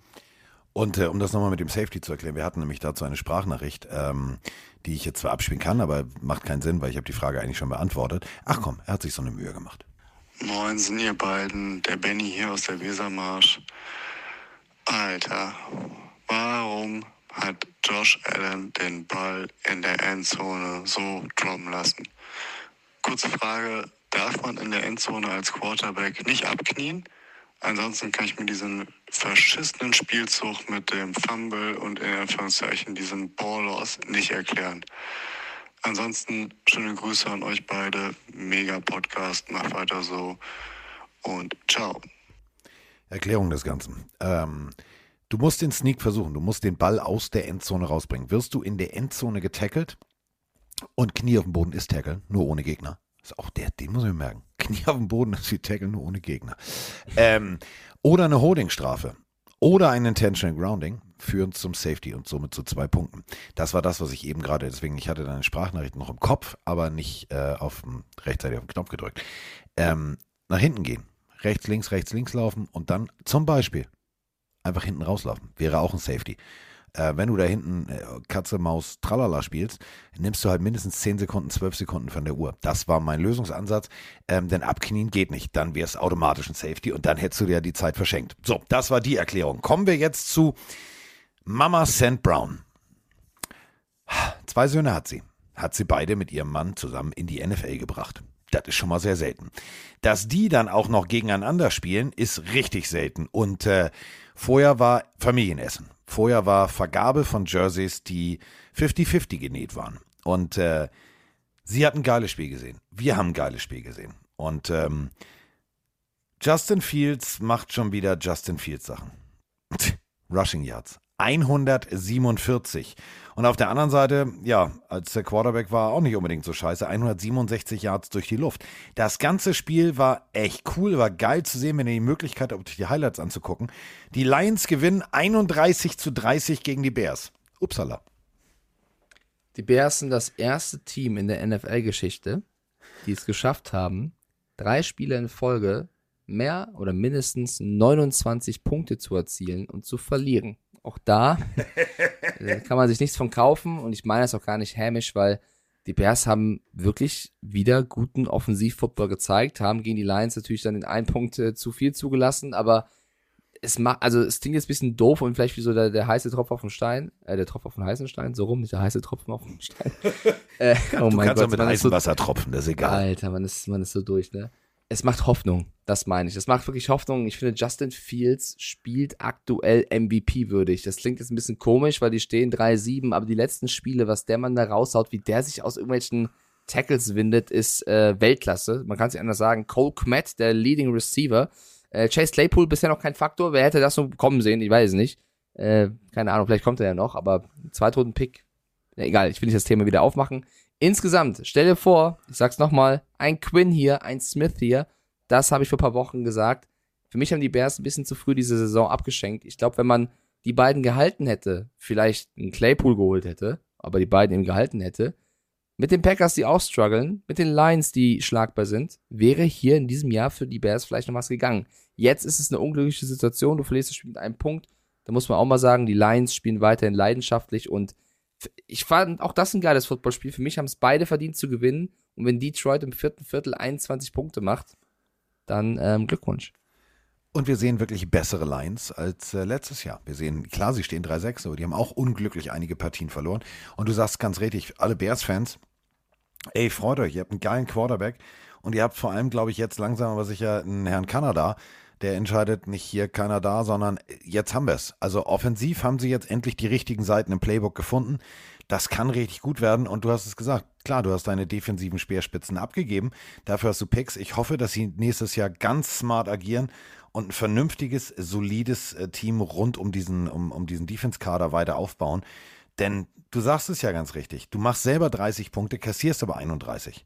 Und da muss man dann natürlich sagen, da musst du an der Defense definitiv ein paar Stellschrauben drehen und äh, dann kann es auch funktionieren. Und das ähm, bringt uns, oh, das sind heute Überleitungen. Ähm, ja, aber weil ich wollte was sagen also, zum Spiel. Entschuldigung, ich weiß, Entschuldigung. Überleiten und wahrscheinlich geil überleiten, aber ich wollte noch eins, ein, ein, zwei Sachen loswerden. Weil ähm, für mich ein, ein schönes Beispiel und ein typisches Football-Beispiel, niemals aufzugeben, ist Jeff Okuda. Der wurde ein, zwei Mal in diesem Spiel komplett auseinandergenommen von den, von den Bears-Receivern und hat dann aber nicht aufgegeben und weitergemacht und dann eben seinen Pick Six gefangen. Und das zeigt, wenn du ein schlechtes Play hast, wenn du einen schlechten Moment an einem Tag hast, steck nicht den Kopf in den Sand, sondern versuch das Beste rauszumachen und weiterzumachen. Und der Typ hat das gemacht und deswegen, die haben mit einem Punkt Abstand gewonnen, äh, seinem Team geholfen, zurück in die Spur zu finden und dieses Spiel zu gewinnen. Und deswegen, das fand ich ein schönes Beispiel. Es kann mal was, was, was Blödes passieren und, und schlecht laufen, aber nicht direkt aufgeben, sondern versuchen, es beim nächsten Mal weiter oder besser zu machen. Und zur Wahrheit bei den Bears gehört auch, und das habe ich mir auf Twitter nochmal angeschaut, da gab es einige Situationen, das war für mich eines der Spiele, die am schlechtesten geführt worden sind von den Referees. Da gab es einige Bilder, wo ich mich frage, warum fliegt da keine Flagge? Und einige Flaggen, wo ich mich frage, warum flog da eine? Und wenn man das prozentual so ein bisschen aufgleist, ist das eher zu Ungunsten der Bears gegangen. Heißt jetzt nicht, dass ich den Lions nicht, nicht gönne. Ja, also wie gesagt, ich hätte beiden gegönnt. Aber das tat mir für die Bears ein bisschen leid. Die machen wieder 30 Punkte. Die wurden hier und da echt benachteiligt bei, bei Flaggen. Und das gehört eben auch zur Spielanalyse dazu. Ja, ja gut, also die Flaggensituation, die äh, habe ich vergessen. Entschuldigung, hast du recht. Nein, Wollte, nee, hatte ich ich, wollte das noch noch mal hatte ich noch dem Zettel, aber habe ich dann, habe ich vergessen. Ich werde auch alt, hör mal. Ich werde alt. Ja, und, und ich bin, nicht ich bin so alt, Stunden ich, ich, ich höre schon auf einem Ohr nichts mehr. Quatsch. Was hast du gesagt? So, äh, Nächstes Spiel. ja, es ist geil. Das ist wirklich eine, eine völlig abstruse, ihr müsst euch das vorstellen. Normalerweise habe ich so auch großen, leid. So, nein, pass auf, äh, nein, ich will, will hier kein Mitleid herrschen. Ich will es nur mal beschreiben, weil es so geil ist. Ähm, ich habe normalerweise so einen großen, ganz bequemen Studio-Kopfhörer auf. Ich habe ja so, so eigene In-Ears, die aber nicht gepasst haben auf das System. So, egal, äh, hätte, wäre anders ausgegangen, weil diese haben so einen Lautstärkenbegrenzer drin. Egal. Und diese In-Ears habe ich jetzt rausgekramt und habe die an den, Ko also an das Mikrofon angeschlossen. Habe jetzt auf der einen Seite so ein Pfropfen vom Ohrenarzt drin, da höre ich nichts. Da ist es wirklich tot. Tot. Und auf der anderen Seite habe ich dieses In-Ear drin und ich höre Mike direkt auf dem Trommelfell. Ist auch schön. Mann, Mann, Mann, ey. Okay, ich rede leise. Nein, du kannst ruhig lauter reden. Das ist ja okay. Das Ding pegelt halt alles weg, was über eine gewisse dB-Zahl ist. Das ist halt so, so, so, sowas sollte man noch haben. Gut. Ähm, nächstes Ding. Mann, Mann, Mann, Mann, Mann. Du sagst immer, ähm, wie zum Beispiel auch bei den Bears und auch äh, bei den ersten Wochen der Lions, man kann unglücklich verlieren, man kann guten Football spielen, aber dann gibt es ein Ergebnis und du guckst auf das Ergebnis und sagst, naja, die waren bestimmt nicht gut. Die Jacksonville Jaguars haben teilweise auch defensiv guten Football gespielt, aber dann sich auch wieder mit Absicht in den Fuß geschossen. Und ich begreife die nicht mehr. Also wirklich, ich begreife sie nicht. Ich begreife sie nicht. Wenn du dir anguckst, Trevor Lawrence, 29 von 40 Bällen, 259 Yards, zwei Touchdowns. Ja, auf, du hast auf der anderen Seite Patrick Mahomes, der dann auch noch tatsächlich eine Interception wirft, was echt selten ist. Also Püp, müssen wir betonen. Aber ähm, du hast dann Travis Etienne, der komplett von der Defense rausgenommen wird, der sonst läuft und läuft und läuft wie der alte Käfer. Und hier läuft er nur 45 Yards. Habe ich ehrlich gesagt nicht verstanden. Und äh, wir haben äh, zu der Situation um Juju Smith-Schuster dann auch noch eine Sprachnachricht. Carsten, moin Mike. Marius aus Potsdam hier mal wieder. Als Chiefs-Fan eigentlich ein perfektes Wochenende. Die Chiefs wieder auf Platz 1. Allerdings hat der Sieg uns äh, Juju gekostet. Sehr, sehr harter Hit. Aus meiner Sicht war es auch ein Complete Catch, dann halt ein Fumble. Aber es hätte halt auch eine Flagge fliegen müssen. Äh, Helmet to Helmet. Cisco hat Mahomes relativ schnell klar gemacht. Äh, werft besser nicht in meine Richtung, auch mit dem Hit gegen Waldes Gatling. Am, äh, kurz danach. Und dann hat er ja auch noch einen Ball gepickt. Äh, die Jaguars hatten sehr, sehr viele Möglichkeiten, das Spiel zu gewinnen. Sehr, sehr viele gute Special Teams Plays, aber irgendwie, ich war auch beim London Game gegen die Broncos, genau das gleiche Problem. Ähm, immer wieder Fehler an den entscheidenden Stellen oder Chancen nicht genutzt, zwei Field Goals verschossen. Es hätte echt ein enges, gutes Spiel werden können, aber die Jaguars haben im entscheidenden Moment immer wieder Fehler gemacht. Diesmal war es halt nicht Trevor Lawrence, ähm, zumindest kein grober Fehler von Trevor Lawrence, aber im gesamten Team, ähm, sorry, dass jetzt ein bisschen länger ist, aber ich bin da voll und ganz bei Mike. Äh, die Jaguars sind eigentlich nicht so schlecht wie ihr Record, aber irgendwie verderben sie es doch immer wieder. Schade eigentlich, weil ich war jetzt das zweite Jahr hintereinander in London bei den Jaguars und finde eigentlich ein ganz sympathisches Franchise, aber irgendwie finden sie immer wieder einen Weg zu verlieren. Ja, und äh, während Ja. ich jetzt mit, äh, mit äh, Kollege Stiefelhagen spreche, mache ich äh, etwas, was ich sehr selten mache, aber Äh, ich möchte kurz etwas Mike schicken und dann mm, muss ich leider dir ganz deutlich widersprechen. Ähm, ich habe hier ein offizielles NFL-Referee-Foto und äh, jetzt guckt sich Mike das gleich mal an, wenn es gekommen ist. Ich zeig's schon den Leuten. Ich sehe da kein Helmet to Helmet. Sehe ich nicht. Denn das erste, was den Körper von Juju Smith Schuster trifft, ist das Shoulderpad. Wenn du nämlich seitlich den, den Kollegen triffst, ist der Helm vorne und nicht die äh, sozusagen auftreffende erste Fläche, um es regelkonform zu sagen. Das war ein Oldschool Hammer-Hit, so wie Mike es äh, beim RBB hinter den Kulissen gesehen hat. Ähm, nicht, weil wir Mike da weg, also nein, nein, nein, wir haben dann keinen Quatsch mit Mike gemacht, sondern wir haben mit Mike äh, NFL Rocks geguckt von früher. Und ähm, das Ding musst du so stehen lassen. Da kannst du auch eigentlich nicht mal eine Flagge werfen. Ähm, denn das, was da passiert ist, war kein, kein Einsatz des Helmes als, als Auftreffpunkt oder als Waffe oder whatever, sondern der hat einfach das Ding wie früher ein John Lynch, und John Lynch ist der, der General Manager der, ähm, der 49ers, der mal gesagt hat, bei dieser Technik, die ich früher angewandt habe, und der hat das halt genauso gemacht, ähm, müsste ich noch Geld mitbringen. Das Ding kannst du so zwar werfen, aber dann hast du einen Fehler gemacht. Denn auch ein Defense-Spieler hat eine reelle Chance. Du, nirgendwo im Regelwerk steht, Juju Smith-Schuster muss oder darf den Ball fangen und wird erst dann getroffen. Die Regel besagt, sobald der Spieler den Ball berührt, darfst du ihn tackeln. Und das Tackle war regelkonform.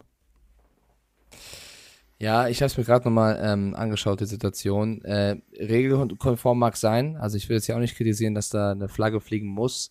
Und ich habe die Videos von damals gesehen, Carsten, und ich weiß, dass es eine andere Zeit war. Aber ich bin da so ein bisschen, und ich bin eigentlich nicht sein größter Fan aufgrund des äh, Wechsels, aber Gedarius Tony hat das äh, nach dem Spiel ganz gut beschrieben. Es war trotzdem irgendwo ein Dirty Play. Nicht im Sinne von, das muss bestraft werden, sondern weil eben der Spieler trotz, wie du es gerade richtig beschrieben hast, der erste, das erste Aufkommen ist die Schulter, natürlich genau weiß, danach, mein Freund, kracht es im Gebälk und zwar Kopf zu Kopf und Juju war natürlich nicht darauf vorbereitet und der Jaguars-Spieler war es. Heißt, ich rede jetzt mal fernab davon, ob das eine Flagge sein soll oder nicht, war das natürlich ein, ein Play, was, wenn das jetzt mein Kumpel ist, der so weggehauen wird, dann feuert mich das an. Und das hat Tony nach dem Spiel auch gesagt und auch mal Holmes gesagt dass diese Situation die Chiefs, es stand schon 14-0, nochmal provoziert hätte. Also Juju selber muss, das haben Sideline-Reporter berichtet, auf dem Weg zum Lockerroom, der war ja komplett aus dem Leben geschossen, muss äh, gar nicht gut gewirkt haben und teilweise sehr, sehr dizzy und sehr, sehr neben der Spur und ich habe da immer Angst. Es gab schon andere Receiver, die auch mal bei den Steelers gespielt haben, die einen Hit abbekommen haben, der, der wirklich böse war. Dann, da, da habe ich immer Gänsehaut so. Ganz egal, ne, wer das jetzt ist, sowas willst du nicht sehen. Ob das jetzt regelkonform ist oder nicht, Carsten, das kannst du viel besser beurteilen als ich. Da will ich jetzt gar nicht widersprechen. Ich sag nur, das war schon ein heftiger Aufschlag und da habe ich als, als Zuschauer mal Angst, dass sich jemand was getan hat. Und ähm, das war so mein erstes Empfinden. Aber zur Sprachnachricht, ich bin voll dabei. Die Jaguars haben ein gutes Spiel gemacht. Lawrence hat auch wieder gut gespielt. Kirk hat gut gespielt. Ich bin auch bei dir, was die Analyse angeht, dass ich schon noch ein, zwei Läufe mehr von Etienne gerne gesehen hätte. Ähm, und ne, Field Goal verpasst und so weiter und so fort. Wenn aber Mahomes und Kelsey so einen Sahnetag wieder erwischen, was nicht die Turnover angeht, aber was das Playmaking angeht, was die Yards angeht, dann ist es halt für eine Franchise wie die Jaguars auch schwer, da mitzuhalten. Und um der Sprachnachricht dem, dem, dem Verfasser noch ein bisschen Mut mitzugeben, ich glaube schon, dass sie in den nächsten Jahren mit dem, was sie haben, den Picks, die sie haben, den Coach, den sie jetzt haben, dass da was entstehen kann und dass sie äh, dieses Jahr noch besser spielen werden und hoffentlich auch die nächsten Jahre. Definitiv. Also äh, nochmal, ich möchte hier nie, äh, dass jemand den anderen mit Absicht verletzt oder was auch immer. Ähm, aber jeder, jeder Spieler, der den Helm aufsetzt und der ähm, an diesem Spiel teilnimmt, muss sich darüber im Klaren sein. Und das hat Tom Brady mal ganz richtig gesagt. Ich kann Pässe werfen, wo ich weiß, der, mein Mitspieler danach muss erstmal Pause machen. Ähm, und dieses Play ist tatsächlich von allen Beteiligten genau so eine Situation gewesen. Denn äh, ich habe gerade Mike noch ein zweites Foto geschickt. Du siehst, dass Juju den Ball fängt und zwar knapp sieben Yards vor dem Kontakt. Den Blick auch in die Richtung seines auftreffenden Gegenspielers hat. Ähm, sich aber entscheidet, ich gehe diesen Weg. Weil natürlich auch das Momentum des geworfenen Balls ihn in diese Richtung bringt. Ich hoffe, ihr versteht, was ich meine. Wenn der Ball in einem gewissen Winkel geworfen ist, dann habe ich natürlich auch den Schwung, weil ich zu dem Ball laufe oder unter dem Ball laufe. Und ähm, wie gesagt, dann lass dich fallen. Das also ist halt klingt jetzt hart Ja. und klingt böse, aber es ist halt, das ist nun mal, das ist eine Kollisionssportart. Und Ja, ähm, ja, ich- da sind wir an diesem sorry, Punkt, ich wo ich sage, wenn wir das jetzt auch noch bestrafen und wenn wir dann, dann können wir auch ohne Defense spielen. Ja, ich sag nochmal, mir geht's hier gar nicht um die Flagge oder nicht. Mir geht's darum, und ich habe das Standbild auch gerade gezeigt, wenn du es dir in, im Video ansiehst, finde ich, wirkt es nochmal anders als im Bild, weil er catcht den Ball und keine 0,3 Sekunden später kracht es. Also ja, er schaut dann in die Richtung, aber ich glaube, das passiert so schnell. Du fängst den Ball klar, als Receiver musst du damit rechnen, wenn du den Ball fängst, dann kommt auch schneller Kontakt. Das, was ich kritisiere, Carsten, und das, was eben auch mal Holmes nach dem Spiel gesagt hat, ist, er hätte auch schon viele Helmet-to-Helmet-Situationen gehabt und so weiter und so fort. Man hätte dieses Tackle auch anders setzen können, ohne den Helm gegen den Helm des anderen im Nachgang reinhauen zu müssen. Ich glaube, es wäre möglich gewesen für den Jaguars-Spieler, ich weiß gerade gar nicht, wer es war, ähm, Juju auch anders zu stoppen als erst fair, wir es fair mit dem Schulterkontakt und dann mit dem Helm. Und ich glaube, das hat viele Chiefs-Spieler ähm, aufgeregt. Cisco war es, Dankeschön. Das hat viele Chiefs-Spieler aufgeregt. Also ich diskutiere nicht über Flagge oder nicht, das überlasse ich gerne dir, aber ich finde, man hätte auch als Defender das anders machen können. Hätte man, ähm, da sind wir wieder bei der Situation, natürlich kannst du versuchen, tief zu gehen und und und und und. Dann kriegst du als Defense-Spieler äh, das Knie gegen Kopf, äh, ist genau dieselbe Wirkung. Beide haben, beide haben dasselbe Anrecht an diesem Spiel zu partizipieren. Und ähm, ich als Coach und ich als Spieler, wenn ich in der Position gewesen wäre, ich hätte genauso ausgeteilt. Weil der Punkt ist der, ich halte nur meine Schulter hin. Es ist ja nicht, weißt du, wenn es Helmet to Helmet gewesen wäre, dann wäre ja auch Cisco rein theoretisch Tüdelülü danach mit demselben Impact auf dem Helm gewesen. Es ist immer schwierig, sowas zu bewerten. Aber wir müssen auch mal die Kirche dastehen lassen, wo sie normalerweise steht, nämlich im Falle von äh, Mikes fast Lieblingsstadt, wo wir ja auch äh, am 2.12. sind, nämlich auf der Domplatte. Also mitten, im, mitten in der Stadt sollte die Kirche stehen. Es ist eine Kollisionssportart und alle wissen, worauf sie sich einlassen. Und äh, bevor ich von einem Defense-Spieler verlange, tief zu gehen oder sich zu verdrehen oder aus dem Tackle rauszudrehen und gegebenenfalls eine Rückenverletzung zu kassieren, sage ich, nee, dann bleib einfach stehen. Und das so sieht's auch aus. Er bleibt stehen, hält den Körper rein, fertig aus. Ist dumm gelaufen. Für mich, und deswegen ist es für mich der doppelte und dreifache Schlag ins Gesicht. Ich habe keinen Bock mehr auf Fantasy. Also bei mir alles. Alles, was Ja, bei mir Punkte Juju gebracht hast. hat, ist jetzt auch noch raus. Äh, Juicy Smith-Schuster, wenn er jetzt eine Woche im Concussion-Protokoll ist, wird er mir fehlen. Ich habe mal geguckt, wer da noch frei wäre. Keiner Wallace Scantling ist auf dem Markt. Wallace Scantling Ja, ist auf super. dem Markt, den würde ich dir empfehlen. Ich, äh, ich habe gegen Bambi auch verloren mit paar Punkten, weil Fournette bei mir verletzt runter musste. Also ich fühle dich in der Hinsicht. Ähm, ich glaube, die wissen alle, dass es eine Kollisionssportart ist. Ja, ich ist jetzt, wir können uns hier, glaube ich, tot diskutieren. Ist, glaube ich, einfach scheiße gelaufen. Wir wollen ja nicht, dass ein Juju da auf dem Boden liegt. Und ich glaube, es ist ein Unterschied, ob du als Defender dich darauf einstellst, dass der Kopf gleich gegen den Kopf knallt oder ob als Receiver überrascht wirst, dass gleich ein Helmet-to-Helmet kommt. Ich hoffe einfach, er erholt sich davon und ich hoffe einfach, dass ähm, das nicht so häufig mehr passieren wird, weil im Endeffekt war es eigentlich ein geiles Footballspiel. Die Situation, glaube ich, hat ein bisschen, nennen wir es Stimmung in die Partie gebracht. Stimmung. Und, Und äh, äh, vier die Jaguars können ja erhobenen Hauptes. Vier Touchdowns ja, genau, waren das Resultat. Also ähm, Holmes war es wieder on fire. So, funktioniert. Ja, absolut. Ähm, ich wollte noch überlegen, ob ich eine Sache. Ah, genau, Clyde Edwards Zeller ist vielleicht noch ein Thema. Ja. Der spielt nämlich aktuell gar keine Rolle mehr bei den Chiefs. Also Pacheco äh, hat Und wer hat ihn im Fantasy-Team? Ja, du. ähm, ich hab, ich bringe es nur an, weil angeblich ähm, soll er auch langsam ein bisschen mucksch werden. Und das ist schon krass. Mein Pacheco, guter, guter Running Back und Jarek McKinnon ist ein guter äh, zweiter Running Back, der halt einen anderer, anderen Spielstil mitbringt. Aber das wäre schon, oder ist schon eine krasse Dekadierung innerhalb von so kurzer Zeit für einen Clyde Edwards Zeller, oder? Vom Hoffnungsträger und Leistungsspitze eines Laufspiels hin zu, Digga, du bist, heute bist du Starting Bench. Nächstes Spiel bist du Starting Bench Left. Ah ja, okay, alles klar. Das ist, ist hart. Also ich kann verstehen, dass er mucksch ist. Also ich bin sowieso mucksch. Also weil mein Fantasy-Team besteht nur noch aus Q, IR oder pff, Null. Also ähm, ich finde es ich find's schade. Ich hoffe, dass sie sich irgendwie zusammenraufen. Es funktioniert ja, wenn wir die Dallas Cowboys sind, funktioniert es ja auch. Also zwei Running Backs zu haben, funktioniert ja. Ja, ja. Äh, gucken wir kurz in die Division, bevor wir zum nächsten Spiel gehen. Die Chiefs stehen 7-2 in der AFC West und die Jacksonville Jaguars 3-7 in der AFC South. Wird für die Jacks nach wie vor sehr, sehr schwer. Aber das war so ein Spiel, ich finde, so kannst du verlieren. Das ist besser als äh, die Wochen zuvor, wo sie echt äh, Ja. richtig kacke gespielt haben. Gegen die Chiefs kannst du so mal verlieren. Kommen wir zur nächsten Partie. Ihr ahnt schon. Miami has a football team, the greatest football team. Zack, bumm. Ähm, Mike hat die letzten Jahre immer, wenn er die AFC East Tabelle sehen wollte, musste er oben hingucken. Jetzt muss er den äh, Monitor auf den Kopf drehen. Denn äh, jetzt stehen die Dolphins oben und zwar nach einem sehr, sehr geilen Footballspiel. Randnotiz zu dieser Partie gegen die Browns. Mikes und mein absoluter Nicht-Lieblingsspieler, Deshaun Watson, darf äh, seit heute, seitdem wir diesen Podcast aufnehmen, wieder trainieren. Ja, das lasse ich unkommentiert, weil ich glaube, da haben wir schon alles zugesagt. Ich muss sagen, die Dolphins 39, 17 die Browns weggeknattert und das nicht nur mit ihren tollen Receivern, die sie haben, sondern mit wirklich kreativen Playcalling, was das Laufspiel angeht.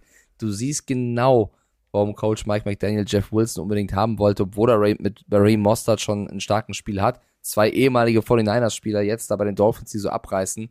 Äh, Tua Tango Vailoa mit drei Touchdown-Pässen, einem mega Rating.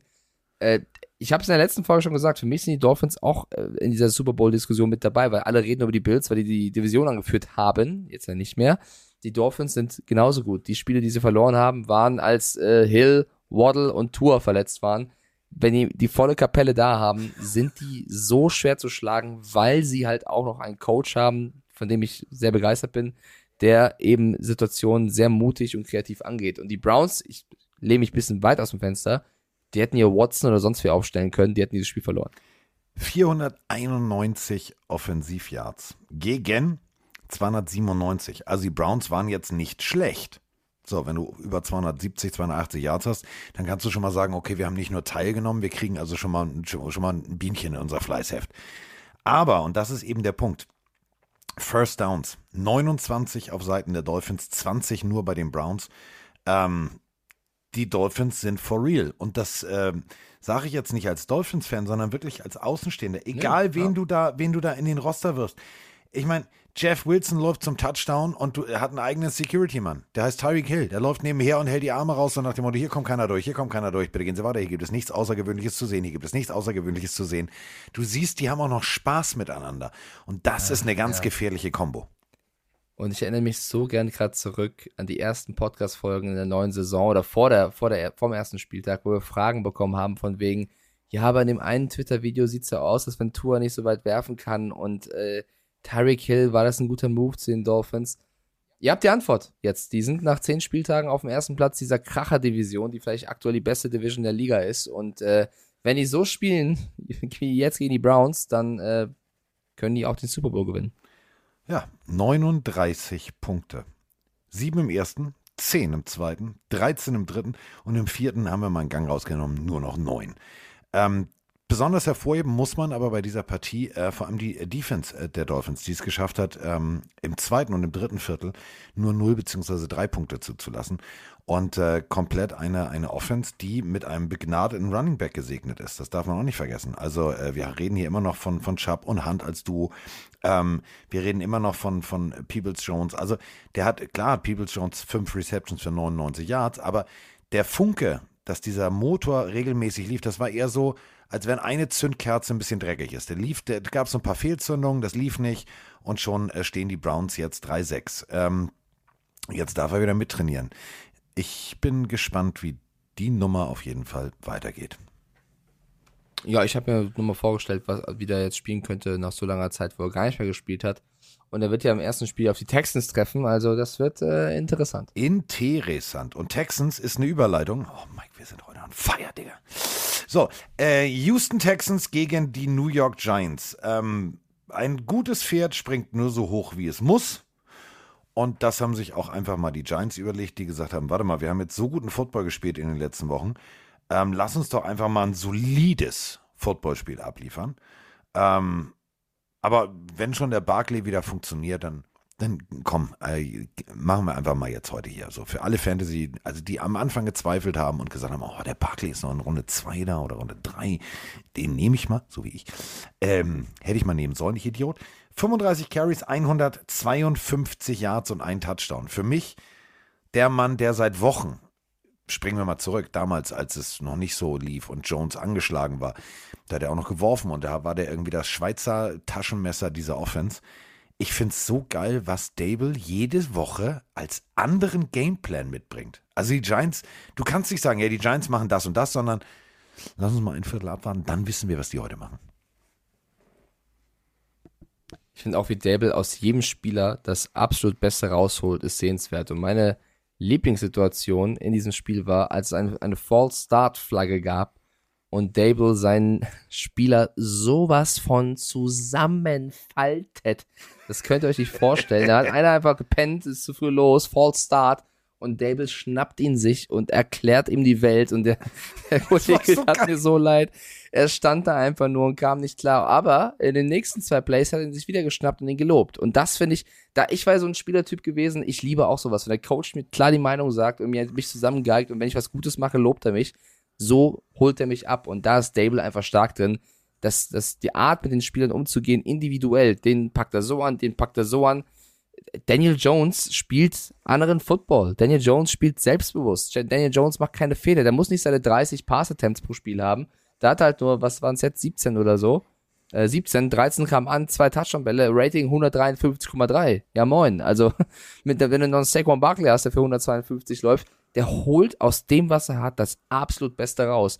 Einziger Moment, wo das ganze Stadion auch gesagt hat, den brauchen wir nicht mehr. Warum haben wir überhaupt den Typen geholt? Ist Kenny Golladay, der durfte wieder mitspielen. Der mit seinem Monstervertrag hat zwei Pässe bekommen, einen gedroppt, wo du wirklich denkst, Alter, was hast du die letzten Wochen gemacht? Trainierst du? Ist irgendwas äh, alles klar bei du dir? Holzhände? Bist du Pinocchio? Mehr, ja, mehr Bälle hatte sie auch nicht mehr bekommen. Da haben halt Darius Slayton und Co. dann abgeliefert. Also die Giants spielen absolut am Maximum, stehen 7-2. Das ist kein 7-2-Team, aber die geben alles füreinander und die spielen so gut sie können. Und das macht Spaß und deswegen gönne ich ihnen alles. Und die Texans sind einfach dann auch irgendwo zu dünn auf der Brust in diversen Mo- Momenten und äh, da so kannst du doch dünn nicht wie mehr der erwarten. Hals von Davis Mills. Ja, unter anderem. Und wenn dann so ein Brandon Cooks, der jetzt auch noch der Top-Receiver ist, keinen Bock mehr hat und eigentlich weg will, das merkst du halt. Und deswegen, ähm, ja, äh, knapper, aber verdienter Sieg für die Giants, würde ich sagen. Und äh, die Szene, wie er sich wirklich in O-Liner nimmt, die findet ihr bei ESPN. Guckt euch das mal an. Also Brian Dable Ja, ist, ist ja aus seinen Haaren irgendwann mal rausgewachsen. So, um es vorsichtig zu formulieren. Also da ist sehr viel, also so eine afghanische Frisur kann da Haar gewesen sein. Und auf dieser Platte da oben, du siehst die Adern. Du siehst die Adern. Alter, muss das laut gewesen sein. Er muss ja auch mal sein. Also es ist ja, wenn du dann, ne, er macht ja nicht nur fertig, sondern er baut dann wieder auf. Einmal klar sagen, weil lieber er macht das, als wenn die O-Line dann auch mal dreimal einen Fehler macht. Lieber einmal äh, aufwecken sozusagen. Ich meine, der Spieler weiß das ja selber. Du musst ja niemandem erklären, dass sie mit die dümmste, blödeste Strafe, die es gibt, False Start oder Offside. Wenn du siehst, du bist der Dulli, der sich zuerst bewegt oder der auf irgendwas reinfällt, das sieht scheiße aus. Da muss ja niemand sagen, dass das eigentlich scheiße, weil du weißt, du bist schuld, dass dein Team jetzt hier eine Flagge bekommt. Aber das nochmal so visualisiert zu bekommen, kann, glaube ich, helfen, es nicht nochmal zu machen, weil du denkst, ach du Scheiße, mach ich das nochmal, dann bin ich, Ich bleib weg. lieber den Bruchteil einer Sekunde später Genau. stehen, als, äh, und ich spreche da aus Erfahrung, als einen, äh, einen Hörsturz zu kriegen. So, äh, kommen wir äh, zur nächsten Partie. Und ähm, da haben wir zwei ähm, Sprachnachrichten zu, äh, die ungefähr wahrscheinlich genauso viel Wut, Verzweiflung und äh, Leidenschaft in sich haben, im negativen Sinne, wie die Ansprache von Brian Dable. Ja, hallo Mike, hallo Carsten, Davis hier. Die Saints verlieren 20 zu 10 gegen die Steelers, schaffen offensiv 0,0, 30 Yards Rushing, sprechen Bände, unter 200 Yards Total Offense, ein Touchdown, Respekt, gegen eine Defense, die von den Eagles auseinandergepflückt wurde. Und ja, defensiv lassen sie 380 Yards gegen Matt Canada zu. Also Chapeau, schafft auch nicht jeder. Also meiner Meinung nach muss bei den Saints ein Restart her. Headcoach raus, viele Spieler müssen weg, vor allem die, hochbezahlten Spieler. Und da muss einfach das System umgekrempelt werden. Das geht für mich nicht so weiter. Ähm, glaubt ihr, dass der Headcoach der ist, der als erstes entlassen wird? Oder glaubt ihr, man nimmt eher andere Veränderungen vor? Würde mich freuen, wenn ihr darauf ein bisschen eingeht, weil ich weiß nicht, wo es an dieser Franchise hapert. Und es würde mich mal interessieren, was ihr dazu denkt. Schönen Montagmorgen euch beiden. Tja, bei den Steelers dachten sich wohl welche noch nie die Heiligen geschlagen für Tomlin. What? dachte sich jemand und damit ist das auch erledigt. Ja, ein Victory Monday ist immer ein guter Monday. Ich wünsche euch allen eine schöne Woche und sage here we go und schöne Grüße aus Ostwestfalen, der Björn. Hallo ihr beiden, Chris aus dem Osten Brandenburgs hier. Was war das für ein Sonntag? Erstes Münchenspiel, ähm, Erwartungen auf jeden Fall übertroffen. Absurde Stimmung. Also ich hatte Gänsehaut sowohl bei den Nationalhymnen als auch als das Stadion Country Roads gesungen hat, war mega und das zeigt, glaube ich, auch den Amis, was hier für ein Hype überhaupt äh, vorhanden ist. Ähm, die Sendung aus dem Audi Dome, ähm, mega vom Spiel Vikings Bills mal abgesehen, hat mir zwar den Tippschein versaut, aber wahrscheinlich das beste Spiel bisher diese Saison. Ähm, einziger Dämpfer für mich natürlich als Saints-Fan, das Spiel gegen die Steelers. Ähm, ich sage euch, wie es ist, mir fällt langsam wirklich nichts mehr ein. Es ist so ein bisschen wie die WM in Katar. Ich stehe wirklich kurz vor einem Boykott.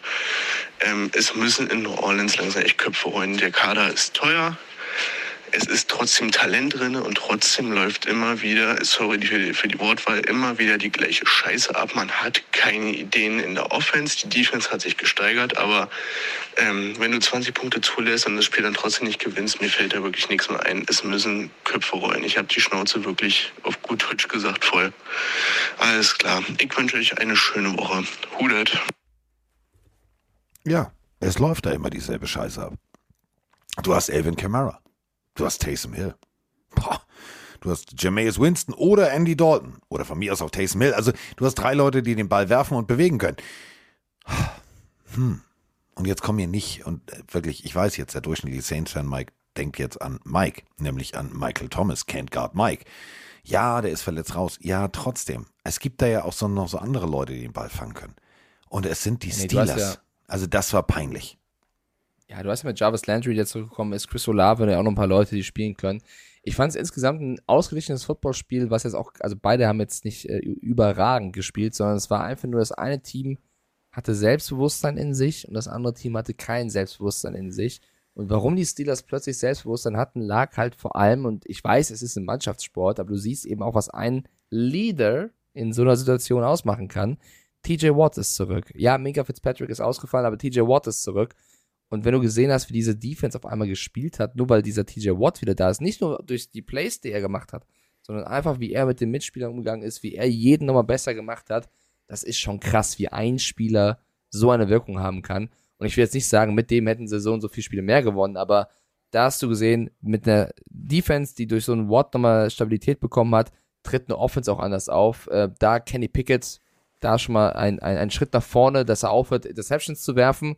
Okay, Touchdowns müssen noch dazukommen, aber er hat ein, ein solides Spiel gemacht, würde ich sagen. Und das Laufspiel hat auch endlich mal funktioniert. 217 Yards. Da siehst du auch, dass sich im Playcalling was geändert haben muss. Wir haben Matt Canada äh, hier oft kritisiert und uns gewundert, dass der noch da ist. Der muss irgendwie den, den Schuss gehört haben. Ansonsten kommt er nicht darauf, plötzlich so viel Laufspiel ähm, reinzubringen, was funktioniert. Ich verstehe aber die Frustration bei jedem Saints-Fan, weil du halt sagst, ja, Andy Dalton ist jetzt auch kein Blinder und wir haben doch einen Camera und wir haben doch eine Defense, den und den. Stimmt. Also ich verstehe den Frust und äh, da wird es auf jeden Fall auch in Richtung ähm, Coaching-Staff gehen, weil das, das Spiel kann man gewinnen. Oh, ich krieg gerade eine Push-Nachricht. Oh, was denn? Oh, ist mir das egal. Äh, Sissi gibt's äh, im Dezember wieder bei RTL. Habe ich gerade gelesen. Vorhin erzählen. Sissi. Ah ja, okay. So ungefähr so. Ähm, das ist mir jetzt die Überleitung zum nächsten Spiel. Äh, Sissi. Ah. Sissi hatte mehr Dynamik als das, was die Denver Broncos gegen die Tennessee Titans abgeliefert haben. Meine ich echt ernst. Ich, ich kann's, ich kann's nicht mehr. Ich bin, ich bin, also, ja, hier, alles immer witzig. Ja, Broncos Country, let's ride. Digga, 17 zu 10. Das war für mich so ein Spiel, wo ich sage, boah, das gucke ich nicht als Fan, das gucke ich als Analyst. So, und ähm, wenn wir schon äh, beim, beim, beim, beim Analysieren sind, cooles Play tatsächlich, ähm, Flieflicker, zack, bumm, raus geht, so Defense der Broncos, die eigentlich besser sein müsste, überhaupt das Ding nicht auf dem Zettel. So, ohne dieses Highlight würde ich über komplett, und das meine ich echt ernst, über diese Partie gar nicht sprechen wollen. Ja, aber auch das muss man ja sagen, war äh, sehr, sehr schwach verteidigt von den Broncos. Also war schön gespielt, auf jeden Fall. Westbrook Ikine da mit dem Touchdown, aber ähm, wie da Übergaben nicht funktionieren und die Defense ist eigentlich das Prunkstück der Broncos. Bradley Chubb ist auf einmal weg, merkt man auch irgendwo. In der Offense funktioniert gar nichts. Russell Wilson, der auch viel zaubern muss, da musst du nur mal auf den Sheet gucken, wie viele verschiedene Receiver da stehen, weil er irgendwie zaubern muss. Die Broncos werden dieses Jahr nichts mehr reißen. Es tut mir sehr leid, an jeden Broncos-Fan da draußen, der noch irgendwie Hoffnung hat. Aber ich glaube, und das war halt ein kurzes Techtelmechtel, ich glaube, das mit Nathaniel Hackett ist einfach nix. Und das Nein. muss man leider einfach so sagen. Ja, Frank the Tank ist im Chat, schreibt doch Verletzungen rein. Da können die Chargers und 49ers auch ein bisschen was erzählen. Da sieht es ein bisschen anders aus. Wenn du so viel Geld für einen Russell Wilson ausgibst, dann musst du ihn mehr in dein System reinkriegen, als du es bisher machst. Ganz egal, wer noch alles verletzt ist. Ich weiß, Jerry Judy musste verletzt raus. Ähm, Patrick hat sich vor der Season verletzt. Ist mir alles bewusst, aber du musst besseren Football spielen. Auch mit den Leuten, die du hast. Auch ohne Javante Williams, als du es gezeigt hast. Ich meine, die Seahawks, wir haben den einen äh, Typen vielleicht bei mir in der Instagram-Story gesehen, NFL-Memes hat auch gepostet, der hat auf seinem Seahawks-Trikot nicht Russell Wilson stehen, sondern two First-Round-Picks. Nicht geil. Legendär. Das fand ich großartig. Typ. Wer auch legendär Mega ist, das muss man, man muss ja auch mal loben. Also ich bin ja nicht immer nur böse, Ja. sondern ich muss ja auch loben. Äh, Jalen Virgil, erster Catch, erster NFL-Catch überhaupt. Also erster Ball, der in seinen Händen gelandet ist. 66 Yards Touchdown. Geiler Typ. Klar, so, also so kann man mal den ersten Touchdown, den ersten Catch machen. Ähm, also die Broncos haben viele Probleme und viele Sorgen an, an Spielermaterial. Für mich bleibt aber, das ist die Erkenntnis der ersten Wochen auch, die, das größte Problem, der Coach. Und das tut mir sehr leid, aber ich, mich hat er einfach in seiner bisherigen Zeit nicht, nicht überzeugt und ich glaube, die Broncos brauchen da was Neues. Und ähm, ja, Neues ist das Stichwort. Ähm, es ist nicht nur ein Coach, du musst dann natürlich jetzt auch, klar, du hast für Bradley Chubb was geholt an Picks, du musst dann, du musst sehr, sehr, sehr weise aufbauen. Auf der anderen Seite muss man natürlich aber auch ganz deutlich äh, mal kurz, also den Gameplan von Rabel habe ich jetzt nicht so verstanden, aber das ist, ist auch nicht meine Aufgabe. Also jeder kann ja callen, was er will. Derrick Henry 19 Läufe, 53 Yards. Ähm, Defense hat sich gut auf ihn eingestellt. Dadurch war natürlich dann irgendwie sowas wie der Fliehflicker überhaupt erst möglich, weil sie alles nach vorne geworfen haben. Damit ist zu dieser Partie eigentlich, glaube ich, auch echt alles gesagt. Es sei denn, Ja, du hast noch also- irgendwas, was du jetzt betonen möchtest. Let's ride. Aber ansonsten. Let's ride. Apropos Let's ride. Hotte Hü. Wir sind heute so gut drupp, wir beiden zusammen. Hotte Hü, Hotte Hot. Wir haben äh, fast alles gleich getippt, bis auf ein Spiel. Und da habe ich äh, gedacht, ich gehe mal all in. Gehe mal mit der Dynamik, die ich selber als Coach kenne, wenn du neu anfängst, wenn du sagst, so Freunde, heute nur für mich und jetzt reißen wir es mal ab und machen mal Halligalli. Äh, Hotte Hü, Coles gegen ähm, Fear the Raider. Ja, jetzt, äh, also das ist wahrscheinlich jetzt das, was Frank the Tank und jeden Broncos-Fan wieder glücklich macht, denn rein theoretisch wäre ein neuer Coach ein Team, was noch nicht funktioniert und dann hättest du als Raiders zu Hause ja ganz klar ein, zwei, drei Vorteile auf deiner Seite. Haben die Raiders irgendwie nicht gehabt, nicht genutzt oder nicht nutzen wollen, denn die Indianapolis Colts mit ihrem neu NFL-Coach, der vorher nur Highschool-Coach war und da ein Losing Record hat, aber als Hall of Famer in die, äh, als, als, als Hall of Famer, als äh, Center in die Hall of Fame einziehen wird. Kinder, was für eine Hollywood-Geschichte. Die Colts schlagen die Raiders 25 zu 20.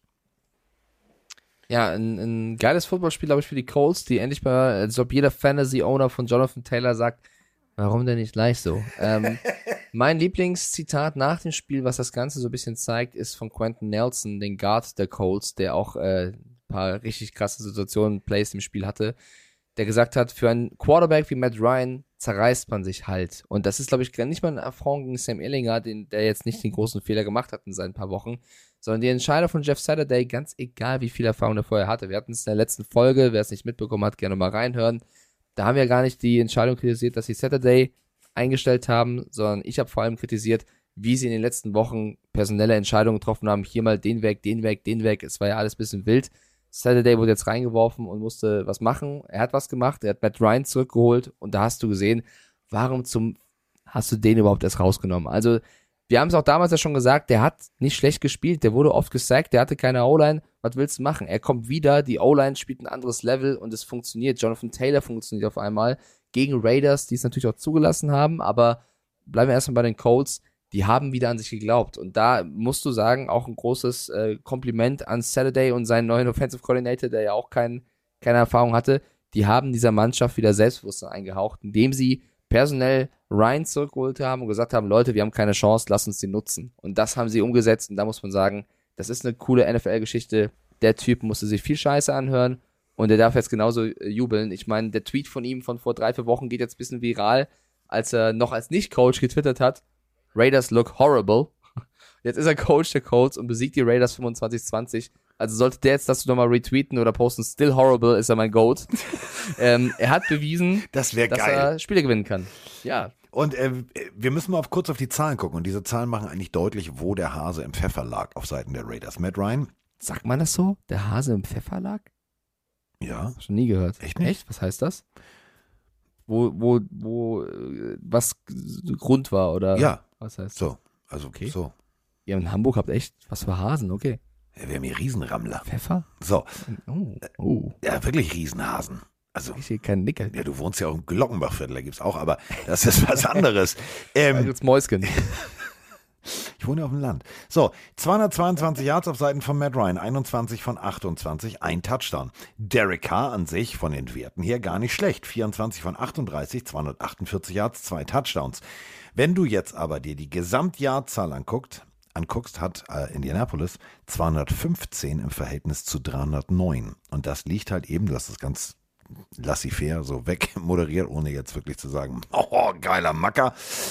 Jonathan Taylor, 147 Yards. Das ist das Doppelte von seinem Gegenüber von Josh Jacobs. Und hast du so ein Laufspiel, dann kannst du auch so ein Spiel gewinnen. Und deswegen gewinnen sie mit fünf Punkten Vorsprung.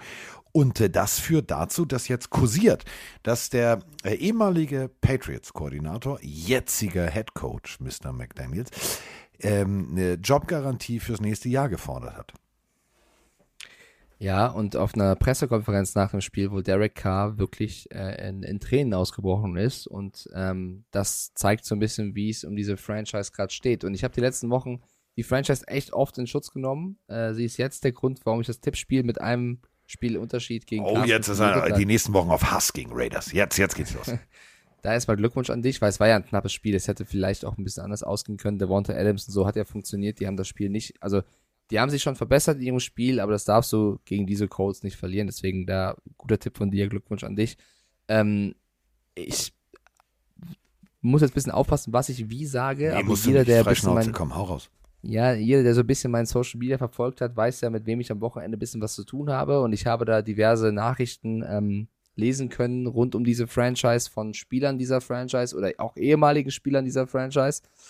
Und ich äh, be- berichte mal so, dass ich sage, dass sehr viele im Lockerroom wohl nicht mehr an ihren Headcoach glauben. Und ich glaube, wenn du ähm, das erreicht hast, diesen Punkt, egal ob der nach einer Woche ist oder nach zehn Wochen, dann wird es sehr, sehr schwer, weil wenn das Team nicht mehr an den Coach glaubt, warum auch immer, Ist das Ding tot? dann hast du, genau, und das Problem ist, oder nicht nur diese Jobgarantienummer, dass da jetzt der, die, die Führungsperson dieser, dieser Raiders-Franchise-Owner, GM und Co., stellen sich vor äh, Josh McDaniels und sagen, Rom wurde auch nicht in einem Tag erbaut.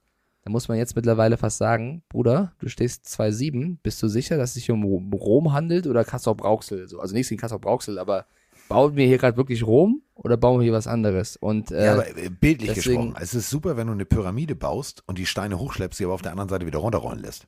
Das ist ungefähr der Vergleich. Genau.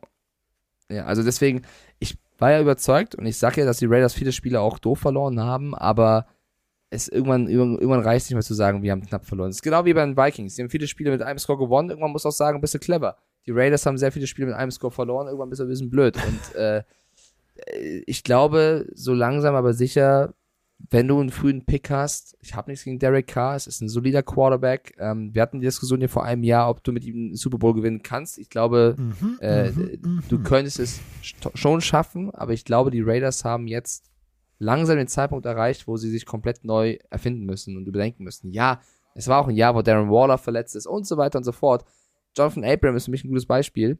Der hat ja auch äh, nach seinem Wechsel, oder der wurde von den Raiders entlassen, auf den Waiver gepackt, sozusagen, wurde sofort von den Packers geholt, hat dann ein tolles Spiel gemacht und hat da wohl durch die Blume auch schon sagen lassen, dass er ähm, ja nicht mehr für seinen Coach spielen wollte, weil er nicht überzeugt war. Und, Und das ist dann, ganz egal wie genial Josh McDaniels als Offensive Coordinator sein mag, als Head Coach kommt doch mehr Verantwo Verantwortung auf dich zu und du musst deine Spieler hinter dir haben. Und wenn du das irgendwann nicht mehr hast, sei es aufgrund deiner Art, deiner Plays, was auch immer, dann ist es irgendwann sehr schwer. Ja, und das bringt uns zu den Packers. Denn äh, wir haben gesagt, komm, wenn wir Audi Dome haben, dann bestellen wir zwei Spiele mit Overtime. Cowboys gegen Packers gehen in Overtime. Und das bedeutet, wir hatten ein Duell auf Augenhöhe. die Cowboys waren für uns so eher der klare Favorit. Letzte Folge wir so, ja, komm, Cowboys, ganz klar. Äh, nee. Nein. Also die, Nein, die Packers also- haben sich gesagt, nee, jetzt ist irgendwann mal Schluss hier mit der Scheiße mit, mit 7 zu 3 und äh, Low-Scoring-Game und schlechten Spielen. Lass uns doch einfach mal richtig guten Football spielen. Und eigentlich hat jeder da richtig guten Football gespielt. Das meine ich wirklich ernst. Jeder. Zwei Interceptions auf Seiten der, der, der Dallas Cowboys durch Dak Prescott sind dann eben auch genau der, ja, ich sage mal nicht der Sargnagel, aber der Stolperstein gewesen. Doch, sag das ruhig. Ich finde schon, weil Prescott hat in entscheidenden Momenten Fehlentscheidungen getroffen und das ist in so einem knappen Spiel dann der Grund, warum du in Overtime gegen Green Bay verlierst. Also die Cowboys haben maximal unnötig. Mike McCarthy wollte es den, den Packers mal zeigen, nach den vier Jahren, wo er jetzt weg ist und äh, das erste Mal auf sie trifft.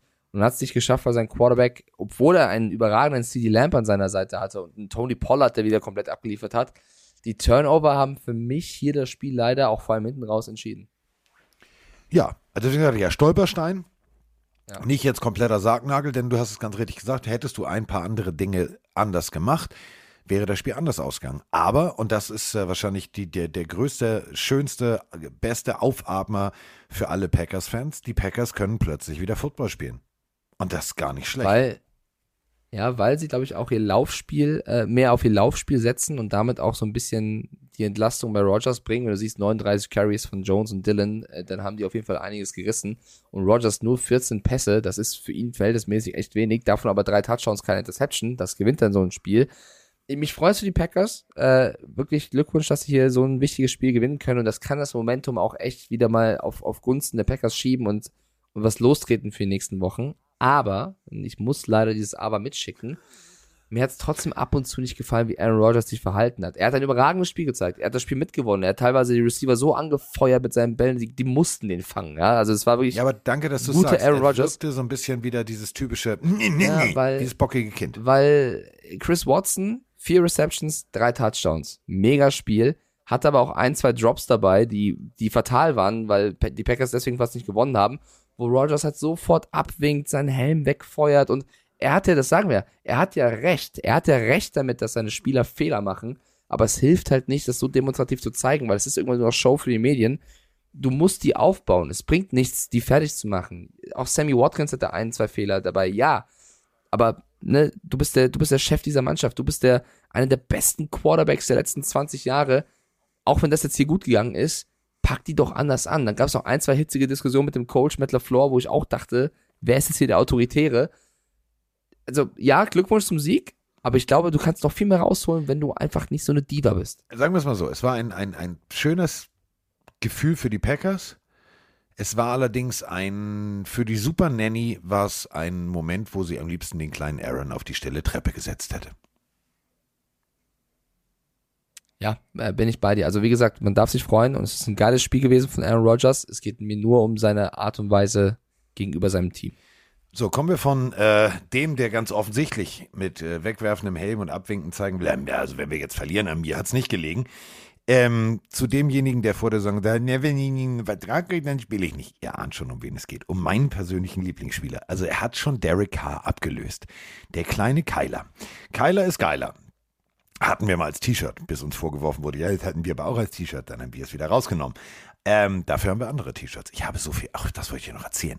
Im Audidom, weißt du, wie viel Rubber Duck T-Shirts ich gesehen habe? Geil. Ja. Deine eigene Franchise. Und der Grüße äh, gehen äh, nochmal raus an Malte, der auch ein Paket in dieses wunderschöne, ich sag den Namen jetzt, falls ihr mal in München seid, nimmt dieses Hotel auf keinen Fall, das äh, Hemden in bei Hilton an der Donnersberger Brücke oder wie die Scheißbrücke heißt, nimmt es nicht. So, ähm, der hat uns da ein Paket hingeschickt, die T-Shirts haben wir auch verteilt, die Leute haben sich megamäßig gefreut. Ähm, und äh, ich habe halt ganz viel Rubber Ducks gesehen. Und äh, Au, das bringt mich zu einer anderen Frage, bevor wir damit anfangen. Menschenskinder, das hätte ich fast vergessen. Hätte ich fast vergessen. Hallo Carsten, hallo Mike, der Philipp aus Mörs hier. Der Carsten hat im letzten Podcast äh, von dem italienischen Footballteam erzählt, dass eine Ente auf dem Helm hat, aber leider nicht erwähnt, welcher Verein das ist und ob die vielleicht sogar ein T-Shirt haben. Da wäre ich doch sehr interessiert. Besten Dank, super Podcast. Ciao. Ja, hab ich recherchiert. Natürlich habe ich das recherchiert und natürlich habe ich auch schon, also innerlich habe ich schon alles bestellt, was geht. Ich weiß nicht mal, ob die einen Shop haben, aber da wird mir jetzt Mike hoffentlich helfen. Lazio Rom ist doch eigentlich ein hier äh, hier Fußball, ne? Ist mit AS Rom der Verein in Italien, in Rom. Ah, okay. Ja. Lazio Rom hat tatsächlich äh, ein äh, Footballteam, das Footballteam. Und äh, haltet euch bitte fest, also ja, ihr könnt dafür 300 Dollar, äh, 300 Euro könnt ihr äh, ein Saisonticket kaufen. Finde ich auch schon mal geil. Also. Ähm, ich bin des Italienischen leider nicht so mächtig, dass ich jetzt wirklich mich hier durchklicken kann, aber die haben tatsächlich richtig, also diese Ente finde ich mega. Ich schicke sie Mike jetzt mal. Ihr müsst euch einfach Lazio Football, ähm, so findet ihr das. Und ähm, die haben eine, eine, eine Ente, genau so habe ich mir die Ente vorgestellt. Also vielleicht bin ich doch in meinem Herzen nicht nur, nicht nur ein bisschen bekloppt, sondern eigentlich auch Italiener. Guck mal, Mike, da kommt sie. Oh, die sieht aber cool die aus. Die sieht ne? geil aus. So müsst ihr euch vorstellen. Lazio, äh, so dieses klassische Babyblau, in dem die ja äh, Fußball spielen, wie ich jetzt eben gerade nebenher gegoogelt habe, während ja, ich die Geschichte erzählt habe. Und das Ganze kombiniert mit Orange, weil es natürlich die Ente ist. Und die Jungs, das, das Outfit sieht, die Jungs sehen fresh aus. Also dann sollten wir mal. Oh, hier, warte mal. DAX Merchandise gibt's tatsächlich. Ja, geil. Also ich finde auch, das Logo sieht super aus. Oh. Carsten verliebt, das höre ich jetzt schon.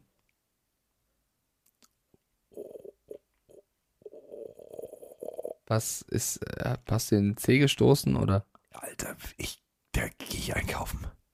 Kann man da draufklicken? ja, ja, es geht. Ja. Also, Lazio hat die Ente. Und äh, wenn ihr, oh, auf der Cap, Alter, ist das fresher Scheiß. Alter, ist das fresher Scheiß. Ist das unglaublich geiler Scheiß. Finde ich mega. So, also Lazio, ähm, wie komme ich jetzt von der Ente zurück? Ah, Kyler Murray. Ja, Quietsche-Ente. Ja, Lame Duck. Lame Duck. Ähm, Kyler Murray. Ja, also Cardinals. Lass uns über die Cardinals sprechen. Ähm, Kyler Murray hat nicht gespielt. Wahrscheinlich hat er Aue am Daumen oder ich, ich weiß es nicht. Also ich weiß es wirklich nicht.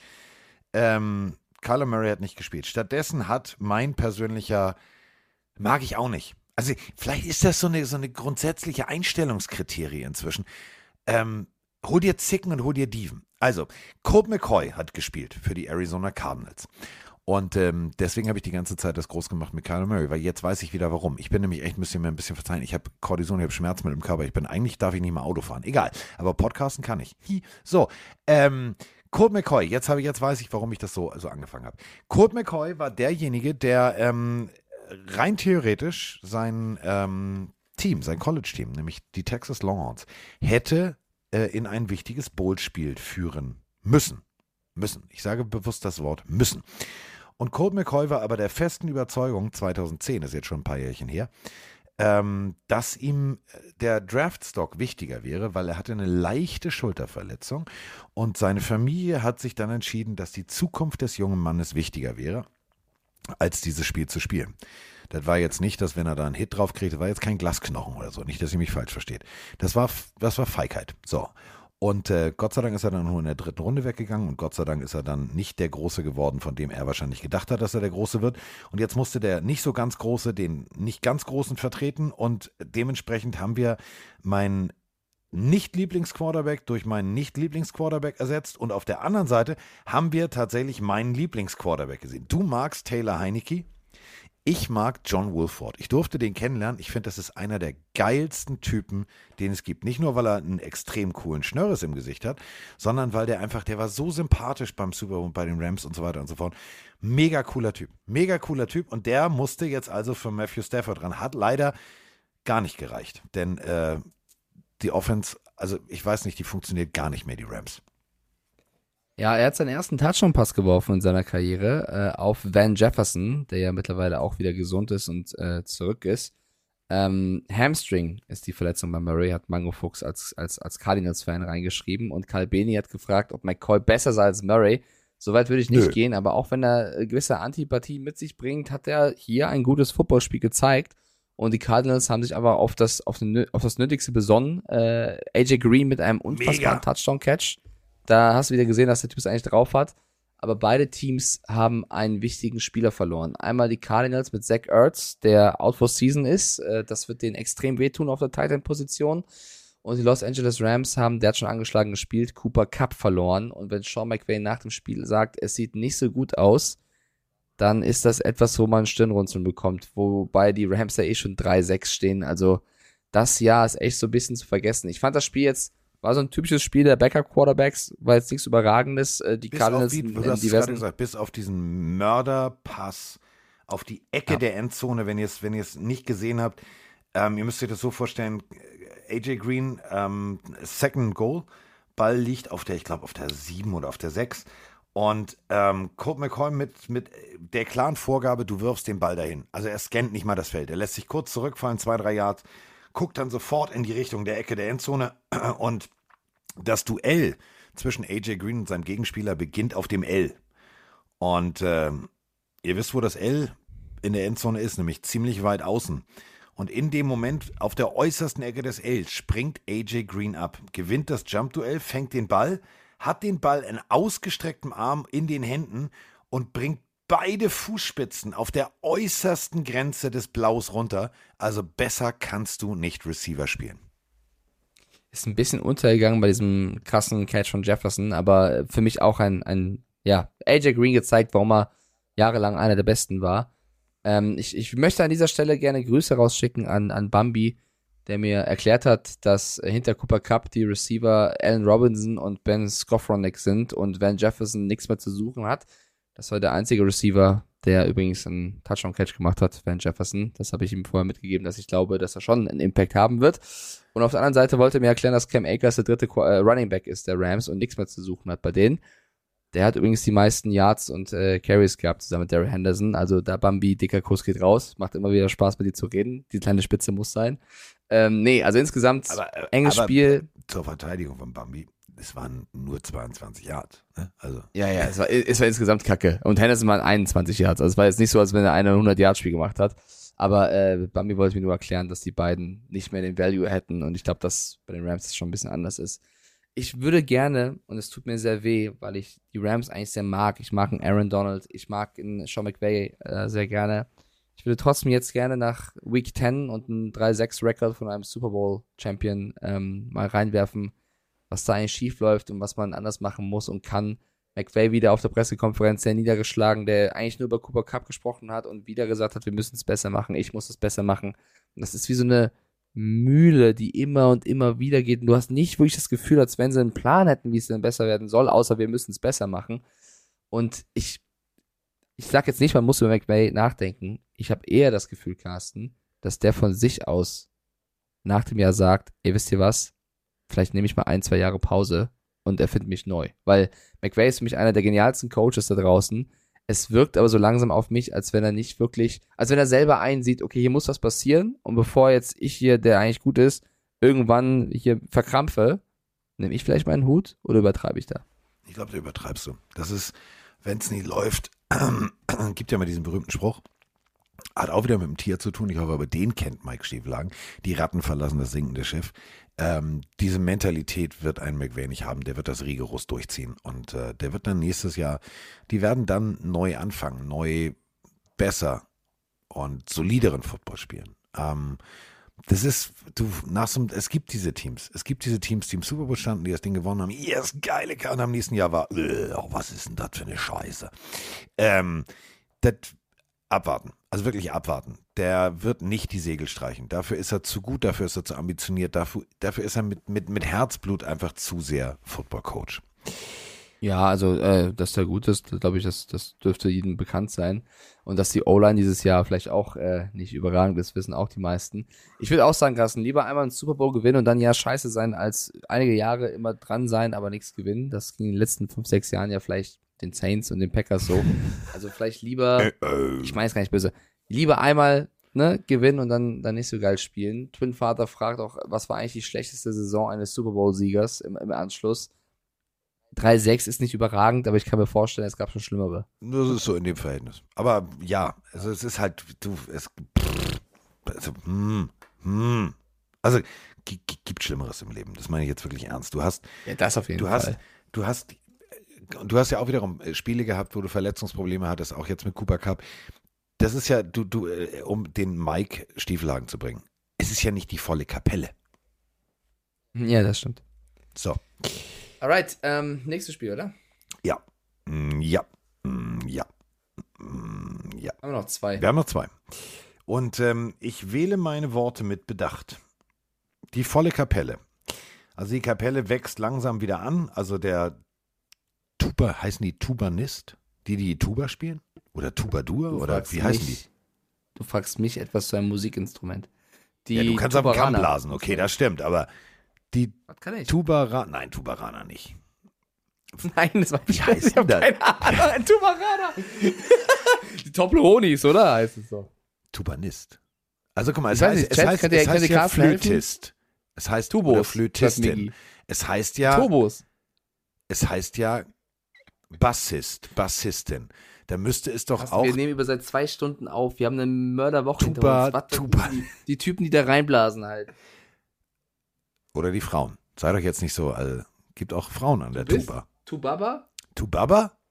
Das ist Chewbacca, das ist wieder was anderes. Tobisten? Tobianer. Was willst du denn erzählen überhaupt? Was, wieso reden wir über dieses Instrument Tuba-Spieler, sagt Patex. Ich wollte gerade sagen, die Kapelle der Chargers, sie wächst wieder an. Zumindest hast du jetzt die ein oder andere Tuba dabei. Und ich wollte nicht sagen nur Tuba, weil es muss ja auch eine die Tuba spielen. Weil sonst würde das hier, der Witz ja nicht funktionieren, was du ja immer sagst mit volle Kapelle. Weil Kapelle sind natürlich die Musiker mit ihren Instrumenten und nicht nur die Instrumente. Deswegen wollte ich nicht sagen, die haben jetzt ihre, ihre Tuba dabei. Dann hättest du gesagt, ja, aber es muss auch eine die Tuba spielen. Deswegen wollte ich Tubanist sagen. Was trennt eine Tuba und den Dolphins Quarterback? Deine Lieblingsantwort bei der Random-Frage. B.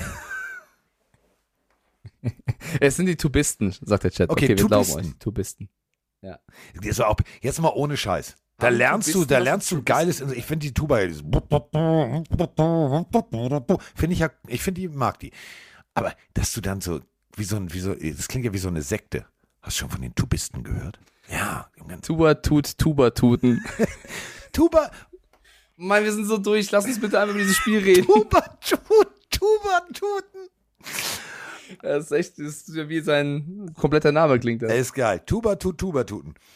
Oh Mann. äh, ja, so, Chargers. Ja, ja, bitteschön. Chargers gegen die 49ers. Die 49ers auch verletzungsgeplagt, aber die haben nicht nur ihre Tubisten zurück, sondern auch ihre Flötisten und ihre Bäckkisten.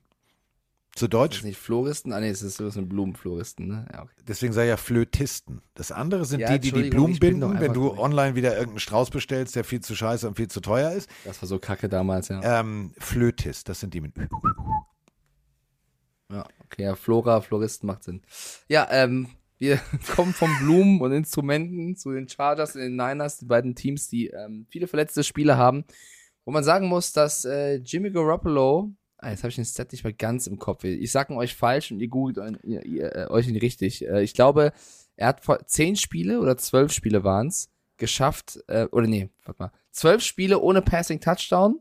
Zwei davon hat er verloren, den Rest hat er gewonnen. Ja. Das sagt Die Statistik aus, ist richtig. wie Jim, ich hier auch Jimmy. Garoppolo tickt. Okay, Ja, sehr gut. Also, also solide Offense, meine ich jetzt ernst, solide Offense, wenn du als Quarterback 29 von 8, und das sind eigentlich so Highschool-Werte, 29 von 28, 240 Yards, aber kein Touchdown. Weil du einfach mal sagst, ja, dann, äh, dann, ja, weiß ich jetzt auch nicht. Also dann, äh, wie machen wir es denn dann? Ja, äh, du, ähm, am Boden. Ah ja, gut, okay, dann machen wir es am Boden. Und ähm, es war tatsächlich eine Partie, die als Fan spannend zu sehen ist. Die wirklich spannend zu sehen ist. Du hast äh, eine 49ers Offense, die, und da sind wir wieder bei deiner Frage nach Shanahan, was noch vor ein paar Wochen, wo, wo uns Leute gefragt haben, ja, aber ist der überschätzt? Nein, ist er nicht. Weil du gewinnst gegen Bosa und Co., also gegen eine extrem starke Defense.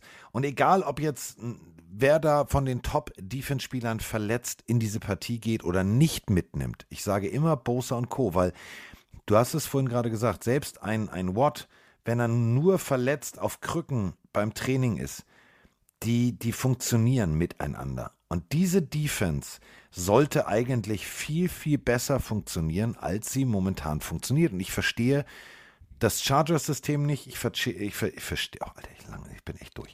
Ähm, Nee, verstehe, versteh ich verstehe, ja. ich, verstehe. Ich, habe keinen Alkohol ich, getrunken. Ich sehe, ich sehe, ich sehe von Kritik ab, weil eben so viele Spieler fehlen. Ja. Äh, die Niners haben es geschafft, das Laufspiel um Eckler komplett rauszunehmen. Eckler war irgendwann nur noch Receiver und kein, kein Running Back mehr. Und äh, Herbert, ich bleib dabei, Herbert spielt für mich ein angeschlagenes Jahr. Ich glaube, dass er wirklich diesen einem Spiel so mitbekommen hat. Für mich wirkt er zumindest nicht so wie sonst. Ähm, klar kannst du das System auch kritisieren, aber ich, ich finde, die Chargers spielen limitiert, das siehst du. Die Niners haben auch Verletzungsprobleme, aber haben noch genügend Playmaker, um das auszugleichen. Äh, es war ein knappes Spiel, wo die Chargers in der zweiten Halbzeit aber nichts mehr geschissen bekommen haben und deswegen das Spiel eben mit, äh, was waren es, sechs, sechs Punkten Unterschied verlieren.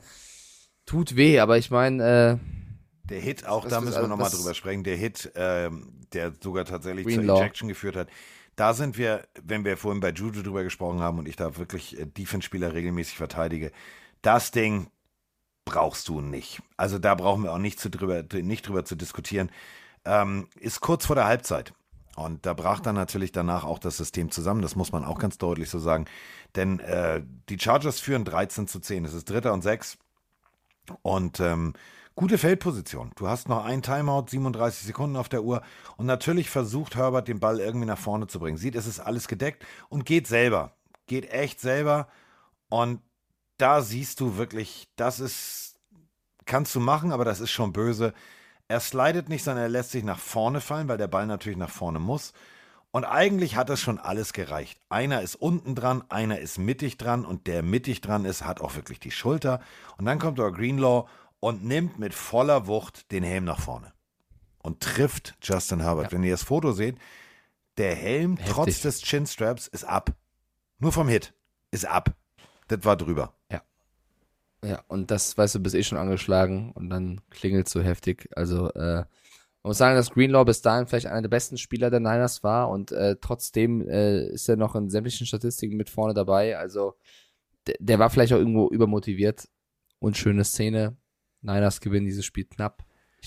Und Also du hättest ihn Chargers genauso, ja pass auf, trotzdem alles ist nicht jetzt falsch verstehen, aber du hättest ihn genauso wegschießen können. Ja. Und damit meine ich jetzt nicht gesundheitlich wegschießen, sondern richtig wegschießen können, wenn du nur die Schulter genommen hättest. Wenn du nicht nach oben dem Kopf, du siehst, und da siehst, und das meine ich, da siehst du halt wirklich, er hat den Winkel, er kann tiefer gehen, ohne sich selber zu gefährden, dann hätte es genauso gescheppert und der Impact wäre genauso da gewesen.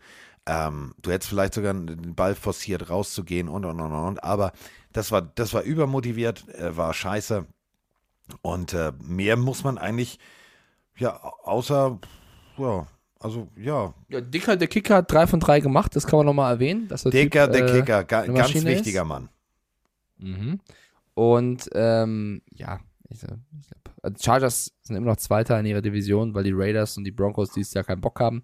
Für die Niners war es ein wichtiger Sieg, weil die Seahawks verloren haben. Ich glaube, die werden noch ein Wörtchen um den Divisionssieg äh, mitreden. Und äh, gegen wen spielen sie beide nächste Woche?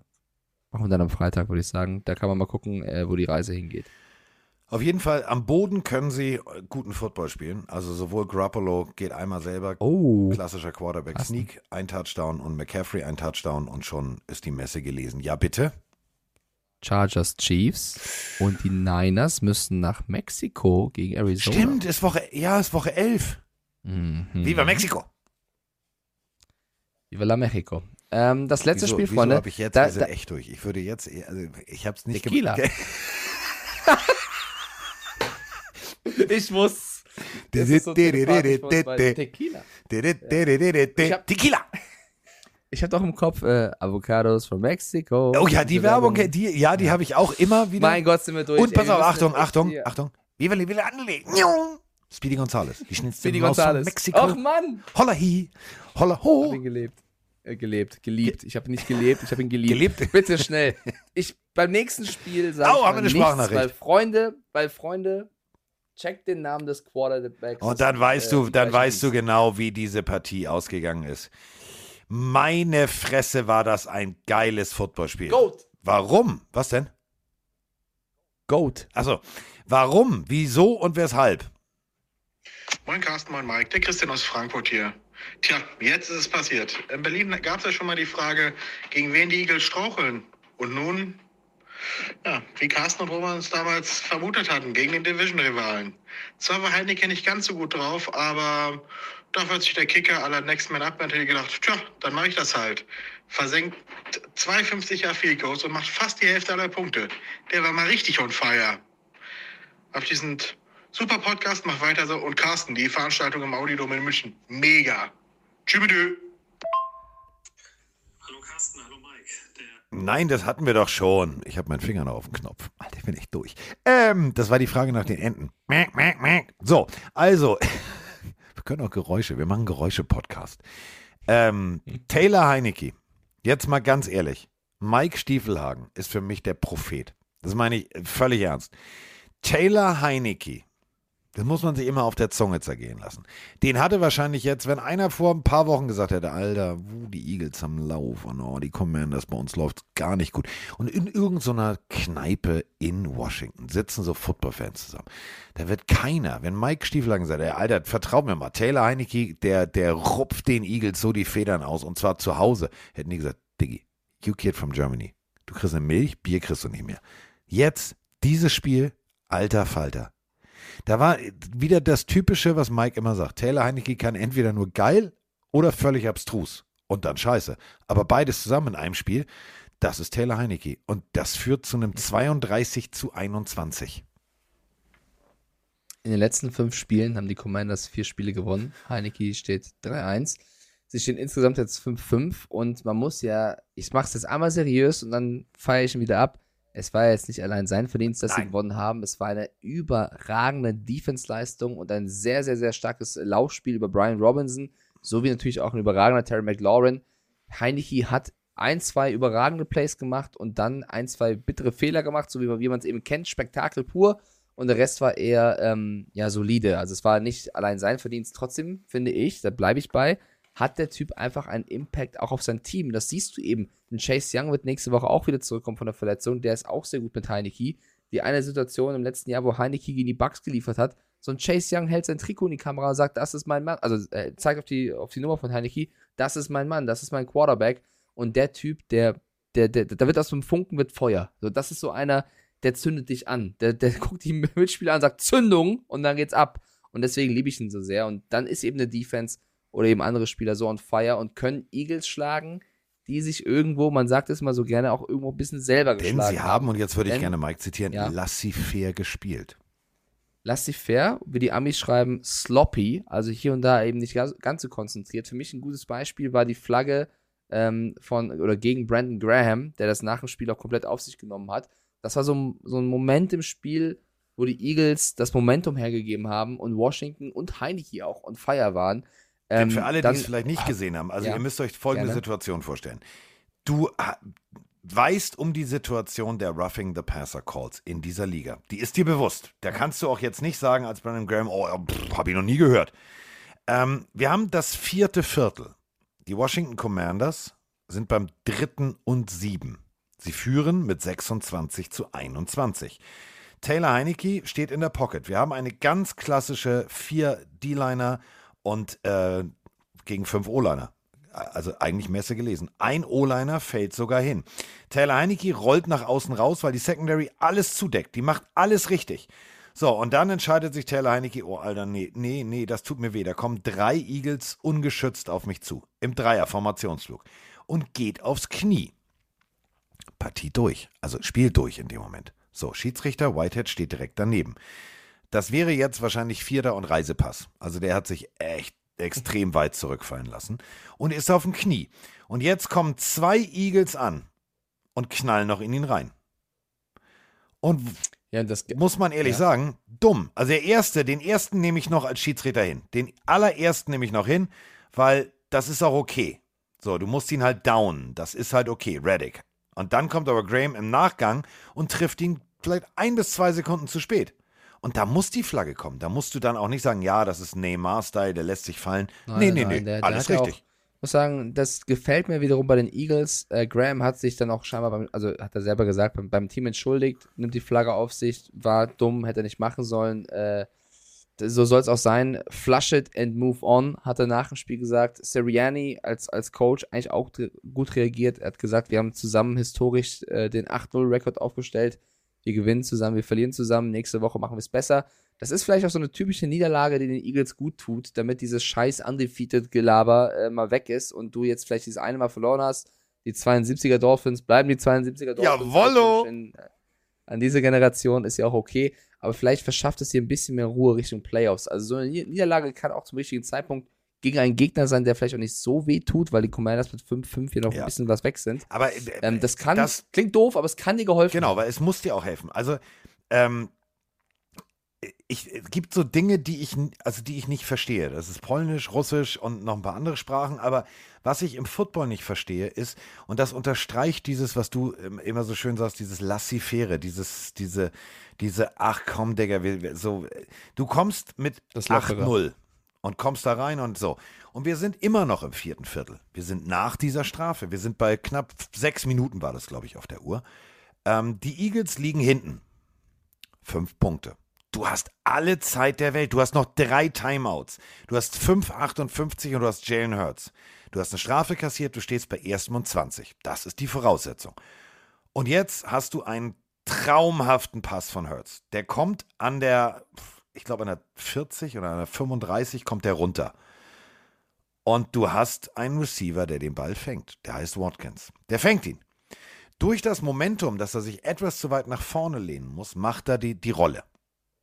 Also er hat den Ball. Schiedsrichter steht daneben. Er hat den Ball. Wir waren gerade bei Taylor Heinecke. Berühren, ja, also antippen, du bist down, alles richtig. Bist du nicht berührt, kannst du loslaufen.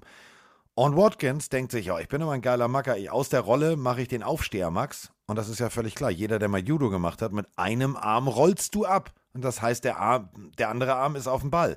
Und was macht Watkins? Packt den, den, den zweiten Arm nach der Rolle nicht auf den Ball und dann sind einfach mal die Commanders ganz, ganz smart und forcieren durch Druck und durch viel, viel Schwung den Fumble. Und was passiert? Der fummelt auch noch den Ball. Ey, ganz ehrlich, bleib doch da liegen, wo du bist. Du hast noch fünf Minuten auf der Uhr. Musst du jetzt irgendwie unbedingt, ich will scoren, ich will scoren? Nein, denk doch mal teamorientiert.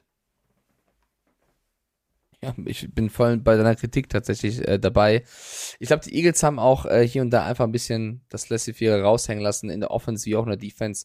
Wenn ein AJ Brown äh, nur einen Catch hat, der die Wochen zuvor die Titans gerne mal geärgert hat, dann ähm, darfst du halt nicht nachlassen. In der Defense wiederum eigentlich eine starke Defense am Start. Äh, kriegst den Terry McLaurin nicht gestoppt, das Laufspiel nicht gestoppt. Also das war, glaube ich, so eine kleine Lektion für dieses Team. Du darfst in dieser Liga keine Prozente nachlassen, ansonsten verlierst du auch gegen die Commanders und das recht, wenn Heineke der Quarterback ist. Deswegen, ähm, ich glaube, das ist nicht schlimm, dass sie hier verloren haben. Es zeigt auch so ein bisschen, wie man dieses 8-0 vorher einschätzen sollte. Es zeigt aber auch, das ist ein Wegweiser für die nächsten Spiele, nicht nachlassen. Es kann theoretisch die Eagles für die nächsten Wochen noch gefährlicher machen. Eine Frage, die wir noch beantworten müssen auf Seite der Commanders, die ja jetzt so ein bisschen wie sich wieder rangerobbt haben an die Giants und Cowboys, das muss man ja auch mal sagen, 5-5 sieht ganz anders aus Rangerobbt ist ein noch. geiler Ausdruck. Rangerobbt. Mhm. Ähm, Alter, 2 Stunden 21 nehmen wir auf. Äh, ja, wir machen jetzt, wir müssen uns ein bisschen ranhalten, sonst, ja. Sonst Äh, was, stehst du. Halteverbot? Mit deinem Bus. Heineke, ähm, nächste Woche geht's gegen die Texans und Carson Wentz kommt wohl zurück. Und Taylor Heineke, Lass ihn spielen. der so gut Lass gespielt hat, warte ganz kurz, bevor du das, also ich, ja, ich wollte darauf hinaus, sitzt bei der Pressekonferenz nach dem Sieg gegen die Eagles, die ungeschlagen waren, und wird darauf angesprochen. Und Freunde, was haben wir hier schon über Quarterbacks geredet, die ein großes Ego haben und mein Gott, Diva hier, da. Heineke sitzt da mit dem Rekord und sagt, ich mache das, was Ron Rivera will. Wenn er will, dass ich Backup bin, bin ich äh, fired up for being Backup. Dann bin ich halt hochmotiviert und unterstütze Carsten. Ich finde, Carsten ist ein super Quarterback. Ich finde, Carsten hat hier viel erreicht. Sofort, seitdem er da war im Camp, habe ich gemerkt, dass Carsten Wentz ein toller Quarterback, eine tolle Persönlichkeit ist. Wenn ich spielen soll, spiele ich, dann werde ich so gut spielen, wie ich kann. Ich werde das machen, was mein Coach mir sagt. Sitzt er da und sagt das, obwohl er auch länger, also sagen könnte, ey, ich habe hier geliefert, ich will spielen, sitzt er da und sagt, egal was entschieden wird, ich bin ein Teamplayer, ich mach das. Und das ist für mich, abgesehen davon, wie ich den feier auf dem Platz, das ist eine 10 von 10. So ein Spieler willst du in deinem Team haben und da wird jeder, jeder andere Spieler im Team auch Respekt für haben, dass du dich im Sinne der Mannschaft so aufstellst. Hut ab. Das ist nicht nur 10 für 10, das ist also 10 mit Sternchen. Ja, also ich feiere das sehr. Ich meine, wir haben dann auch die Bilder gesehen, wie er, wie Kirk Cousins dann mit der Kette behangen im Flugzeug war. Okay, ganz lustig. Es wirkte so ein bisschen, als wenn die anderen Spieler ihn dazu gebracht haben.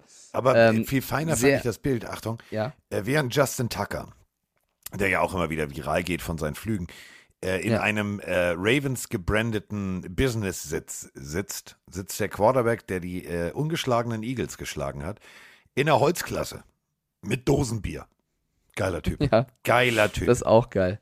Und der emotionalste, äh, emotionalste, emotionalste Moment, Ron Rivera nach dem Spiel im Locker Room.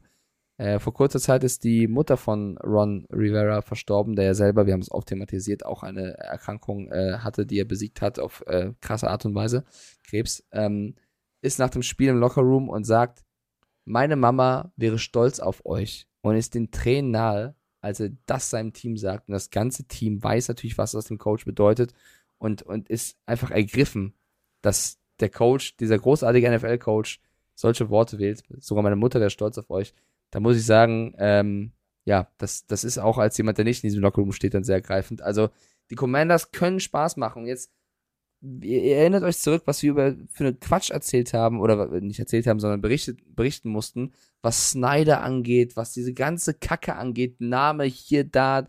Es geht doch eigentlich nur um Football. Es geht darum, tolle Plays zu sehen, tolles Team zu sehen, füreinander zu, zu spielen. Und ich glaube, wenn diese Franchise auf mehr Leute wie Rivera und eben Heineke setzt, dann bringt ihnen das mehr, als über irgendwelche Namen zu reden und irgendwelche Dan Snyders in dieser Welt. so. Oh, ich liebe deine Worte. Bin so durch NFL-Archiv fragt, Mike, wie findest du es eigentlich, dass die Patriots trotz Bye Week auf den Playoff-Platz gerutscht sind? Bin ganz ehrlich, NFL-Archiv finde ich super, ist mir aber total egal, weil das ist jetzt nicht so wichtig, in ein paar Wochen und ich glaube, es wird eng. Ja. So, äh, gucken wir schon mal auf Donnerstagnacht. Amazon Prime Video. Klingt wie Zähneputzen. Ja, und so muss ich auch überlegen. Die Tennessee Titans 6-3 gegen die Green Bay Packers 4-6. Wir haben schon Woche 11. Also kurz Update in Sachen Tippspiel. Es steht 8-2 für Carsten. Carsten hat in dieser Saison Saison. Country Road. Carsten hat, Carsten hat 90 Spiele richtig getippt, ich 75. Also mittlerweile bin ich da auch weit weg. Ich werde jetzt einfach, meine Strategie wird sein, ich mache, was ich will. Ich tippe nicht mehr clever, ich werde jetzt einfach Dämon, viel Spaß. Titans gegen Packers sage ich trotzdem, ähm, das wird ein Packers-Sieg. Ich glaube, dass die Packers ein bisschen Momentum gewonnen haben. Und die Titans überzeugen mich immer noch nicht ganz. Ähm, ich glaube, Rogers wird jetzt ein bisschen ernst machen. Ich sag Green Bay. Und ich sag dir eins, wir haben an diesem, an diesem Spieltag haben wir tatsächlich geile, geile Spiele, auf die ich echt Bock habe. Ähm, ein kleiner Ausblick. Du hast es gerade gesagt, Monday Night alleine. Chargers gegen Chiefs. Geil. Cowboys gegen Vikings. Geil. Aber weißt du, auf welche Partie ich mich, und das hasse ich, dass ich das jetzt sage, aber weißt du, auf welche Partie ich mich am meisten freue? Ja, weiß ich. Darf ich raten? Ja, rate. Ich. Ich habe hier gerade alle offen, warte, ich lese nochmal. Ich sage, du freust dich mit Abstand am meisten auf das Spiel Lions Giants. Nein. Fuck! Sag es mir. Der, äh, der Mama-Kuschler, also nicht seine eigene Mama, sondern der Fremdmama-Kuschler Jets Wilson gegen Mac Jones. Auf die Partie habe ich, weil weißt du, was da für ein Feuer drin sein wird? Weil du hast Ich dachte jetzt, der. Hallo, Dan Campbell gegen Brian Dable, dachte Ja, ich. der, Lions auch. Das, pass auf, auch. Aber ganz, aber jetzt seien wir bitte mal ganz, ganz ehrlich. Bill the fuck Belichick. Weiß ich Bill the fuck. Niemand nennt Bill Belichick the fuck. Dann fucking Bill the fuck Belichick. Was ist das für ein Spitzname? In dieser Oh Situation, Gott. pass auf, weil er sagt, I don't give a fuck, weil das meine ich damit. Er steht auf Platz 4, das kennt der gar nicht mehr, das hat er noch nie erlebt in dieser Division. Er steht auf Platz 4 der Division, hat aber rein theoretisch trotzdem Playoff-Ticket. Jetzt kommen die Jets, die noch nie gegen die Patriots gewonnen haben. Und die Jets sind on fire mit Salah und es funktioniert. Source Gardner, tralala. Dann hast du Mac Jones, der forcieren wird, den Ball zu bewegen, weil Bill Belichick das ganz klar vorgibt. Gegen eine, dann hast du noch eine bärenstarke Patriots-Defense. Das ist ein Spiel, auf das ich mich richtig freue. Tust mir den Gefallen. Und das nächste Mal, wenn du in Foxborough in Boston Sag, ey, bist, Bill the auf dieser fuck Presse- Belichick, you're my man. auf dieser, auf dieser Pressekonferenz und diese Stimmung ist, wo alle Journalisten ganz erpicht äh, ergriffen Belichick angucken, alle sind ruhig und der sitzt da wie irgendwie so drei Tage Regenwetter und Dämon ist drin, aber kommt auch nicht raus. Dann spiele ich ihm Möchtest genau, dann dann- spiele ich ihm das gerade vor, wie sehr ich ihn lobe Ja, ich möchte, ich möchte, äh, kommt dieser, der Pressesprecher, der, der sagt, wer hat noch eine Frage? Und dann möchte ich Carsten sprechen. Yeah, I have a question for Bill the fuck Belichick. Bin ich mal gespannt, was passiert. Ja, Carsten Spengmann hat gerade das Gebäude verlassen. Nicht auf eigenen Beinen, sondern vier Security-Leute haben das jeweilige Körperende von ihm genommen und haben ihn irgendwo in den Fluss geworfen. War nie wieder gesehen. Oh. Ja, Einfach the fuck. Okay, ich dachte Big Bad Bill, aber okay. ja Bill der ist gut. Big Belichick. Bad Bill. Ah, geht auch. Ja. Triple B. Ich hatte übrigens, okay, wer, Carsten, 2 Stunden 30. Äh, Was tippst du eigentlich jetzt? Hast Ja, du pass auf, ich habe übrigens währenddessen die großartigste Idee für ein, äh, wir haben ja so eine eher aggressiv, aber trotzdem noch niedlich guckende Quietscheente. Was hältst denn du von folgendem T-Shirt? Join the Duck Side. Finde ich gut. Ja, Weihnachten, Ente. Hör mal, da geht was. Weihnachten, Ente, hör mal. Oh Mann, wir sind so durch. Sag mal, Titans oder Packers? Ich will dir was Ich möchte einfach nicht aufhören. Ich möchte, ich, also ich, Ja, ich merke schon. Ich dreh durch. wollen wir vielleicht noch über, ähm, ja, also, pff, was haben wir noch für Partien? Miggi fragt, frag mal Carsten, ob er den Karnickel-Fangschlag kennt. Wenn ja, weiß er, was ihn erwartet. Hä? Was ist denn der Karnickel-Fangschlag? Ich google. ich gar nichts für. Für, für, alle da draußen, ich google. Warte, ich muss mich kurz vom Mikrofon. Fabian schreibt, Carsten klingt wie ein Teekessel, wenn er lacht. Stimmt. Das ist jetzt witzig, oder was? ja, schon. Sei hat recht. Oh. Ich ich habe das gerade klingt- gegoogelt. Bitte sag mir doch einfach Titans oder Packers. Wirf eine Münze, sag B, ist mir egal. Sag irgendwas. T, P, Ach, das ist, aber Rogers, nett. das ist aber Tannehill. nicht nett. Das ist der Kanickel-Fangschlag, ist der gezielte Schlag mit der Handkante hinter das Hasenöhrchen, soll den sofortigen Tod des erlegten Rammlers herbeiführen. Nein, nein, das ist Quatsch, das ist Kacke, das ist nicht Ja, aber gut, also wenn die, die also hier wird nachts schon geschossen, weil hier, wir haben hier echt zu viel Kaninchen. Ja, wollte ich nur mal sagen. So. So, Titans Habe ich dir eigentlich schon folgende noch Anekdote aus dem Audidom erzählt? Nein, nicht. Macht's gut, ciao. Äh, ich gehe tatsächlich auch mit den wiedererstarkten Packers, weil das, was die Tennessee Titans an diesem Wochenende gespielt haben, hat mir nicht gefallen. Deswegen gehe ich, genau wie mein Kollege, gehe ich äh, mit meinem inneren Dämon und sage, das wird schon was. Und jetzt sagt ihr eins, das wird ein 39 zu 3 für die Titans. Nein, ich gehe aber trotzdem ja, mit den Packers. wahrscheinlich. Ja, ist immer so ein, Wird's ein geiles Footballspiel? wird, nee. Also, Nee. äh, das ist ja, wenn du äh, diese Donnerstagsspiele, also wenn du bei Amazon, dann ist das jetzt auch wie bei Wish, also da kriegst du nur, da kriegst du nur komischen Kram gerade. Das mit den Spielen, das hätten, das hätten sie sich lassen sollen. Donnerstag, ich, Donnerstag ist auch für mich nicht Football. Das ist so, ich stehe dann freitags morgens auf und was du dann guckst du nach, hat Mike geschrieben, wann wollen wir aufnehmen, dann siehst du schon die ersten, äh, siehst du sofort irgendwie, ja, das Spiel ist so ausgegangen, finde ich kacke, will ich nicht. Ich möchte das ganz normal am Wochenende. Bin ich kacke. Ja. Ja, ich spiele jetzt äh, bei Fantasy bei uns gegen Nasco. Das wird ganz, ganz schlimm. Ich habe gar keinen Bock auf den Typen. Äh, Ich, tu, ich spiele mit Ähm. gar nichts mehr, ich spiele mit acht Mann gerade, weil alle an, Ja, ich habe auch Verletzte ohne Ende. Jetzt Stell nicht so an. Ja, aber Äh, kurz gucken. Carsten spielt gegen Dominik Eberle. Ja. Ja. ja, gut. Das war eine Kampfansage, würde ich sagen. an Dominik, ich habe noch Ja. acht fitte Spieler, wird super, toi, toi, toi. So, ich drücke jetzt hier auf bei Out. Oh Gott, ich bin. Vor allem, Ach, du hast Zach Ertz. Naja. und, Und Juju. und Hunter Renfro, den habe ich aber schon weg. Der Und Light Edwards Hilaire. nicht- Okay. bei mir läuft's, meine Damen Team. und Herren. Und übrigens, in, Und Tuat Bye Week. und Tyreek Hill hat auch bei Week. Deswegen sage ich, ich habe nur noch acht Spieler. Tommy, zieh dich warm an. Ja, zieh dich warm an. Wenn ich dich mit meinen acht Spielern, die spielen, schlage, dann, Leute, dann ist dein Team scheiße. So, wollen wir jetzt äh, zumachen? Wir sind jetzt bei zwei Stunden 30. Du, ich wollte noch was erzählen. Erzähl noch mal einen Schwank. Äh, ich, nein, ich glaube, ich glaub, wir, können, wir können jetzt äh, diesen Quickie hier beenden nach zwei Stunden 32. War eine ganz schnelle Folge, Freunde. Aber schnell gedreht, die Pille. Ja, da das jetzt noch mindestens eine Viertelstunde dauert, die hochzuladen, ähm, also wir machen, wir machen jetzt Abendunterhaltung. Äh, ich glaube, dann kommt die Folge heute um 20 Uhr bei Spotify und bei Dingenskirchen. Und äh, die Freitagsfolge kommt natürlich wieder wie immer mittags. Die werden wir dann aufnehmen, äh, wenn wir den ersten Kaffee-Intus haben. So, damit sind wir jetzt fertig. Ich drücke auf Outro, ja? Drücke ich Outro? Willst du noch was sagen? Sweet Caroline. Oh, oh, oh, oh. Und tschüss. Es ist soweit. Die Pille für den Mann. Die Pille für den Mann. Carsten Spengemann.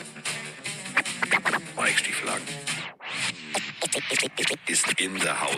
Der Haus. Der. Wir sind jetzt raus. Tschüss.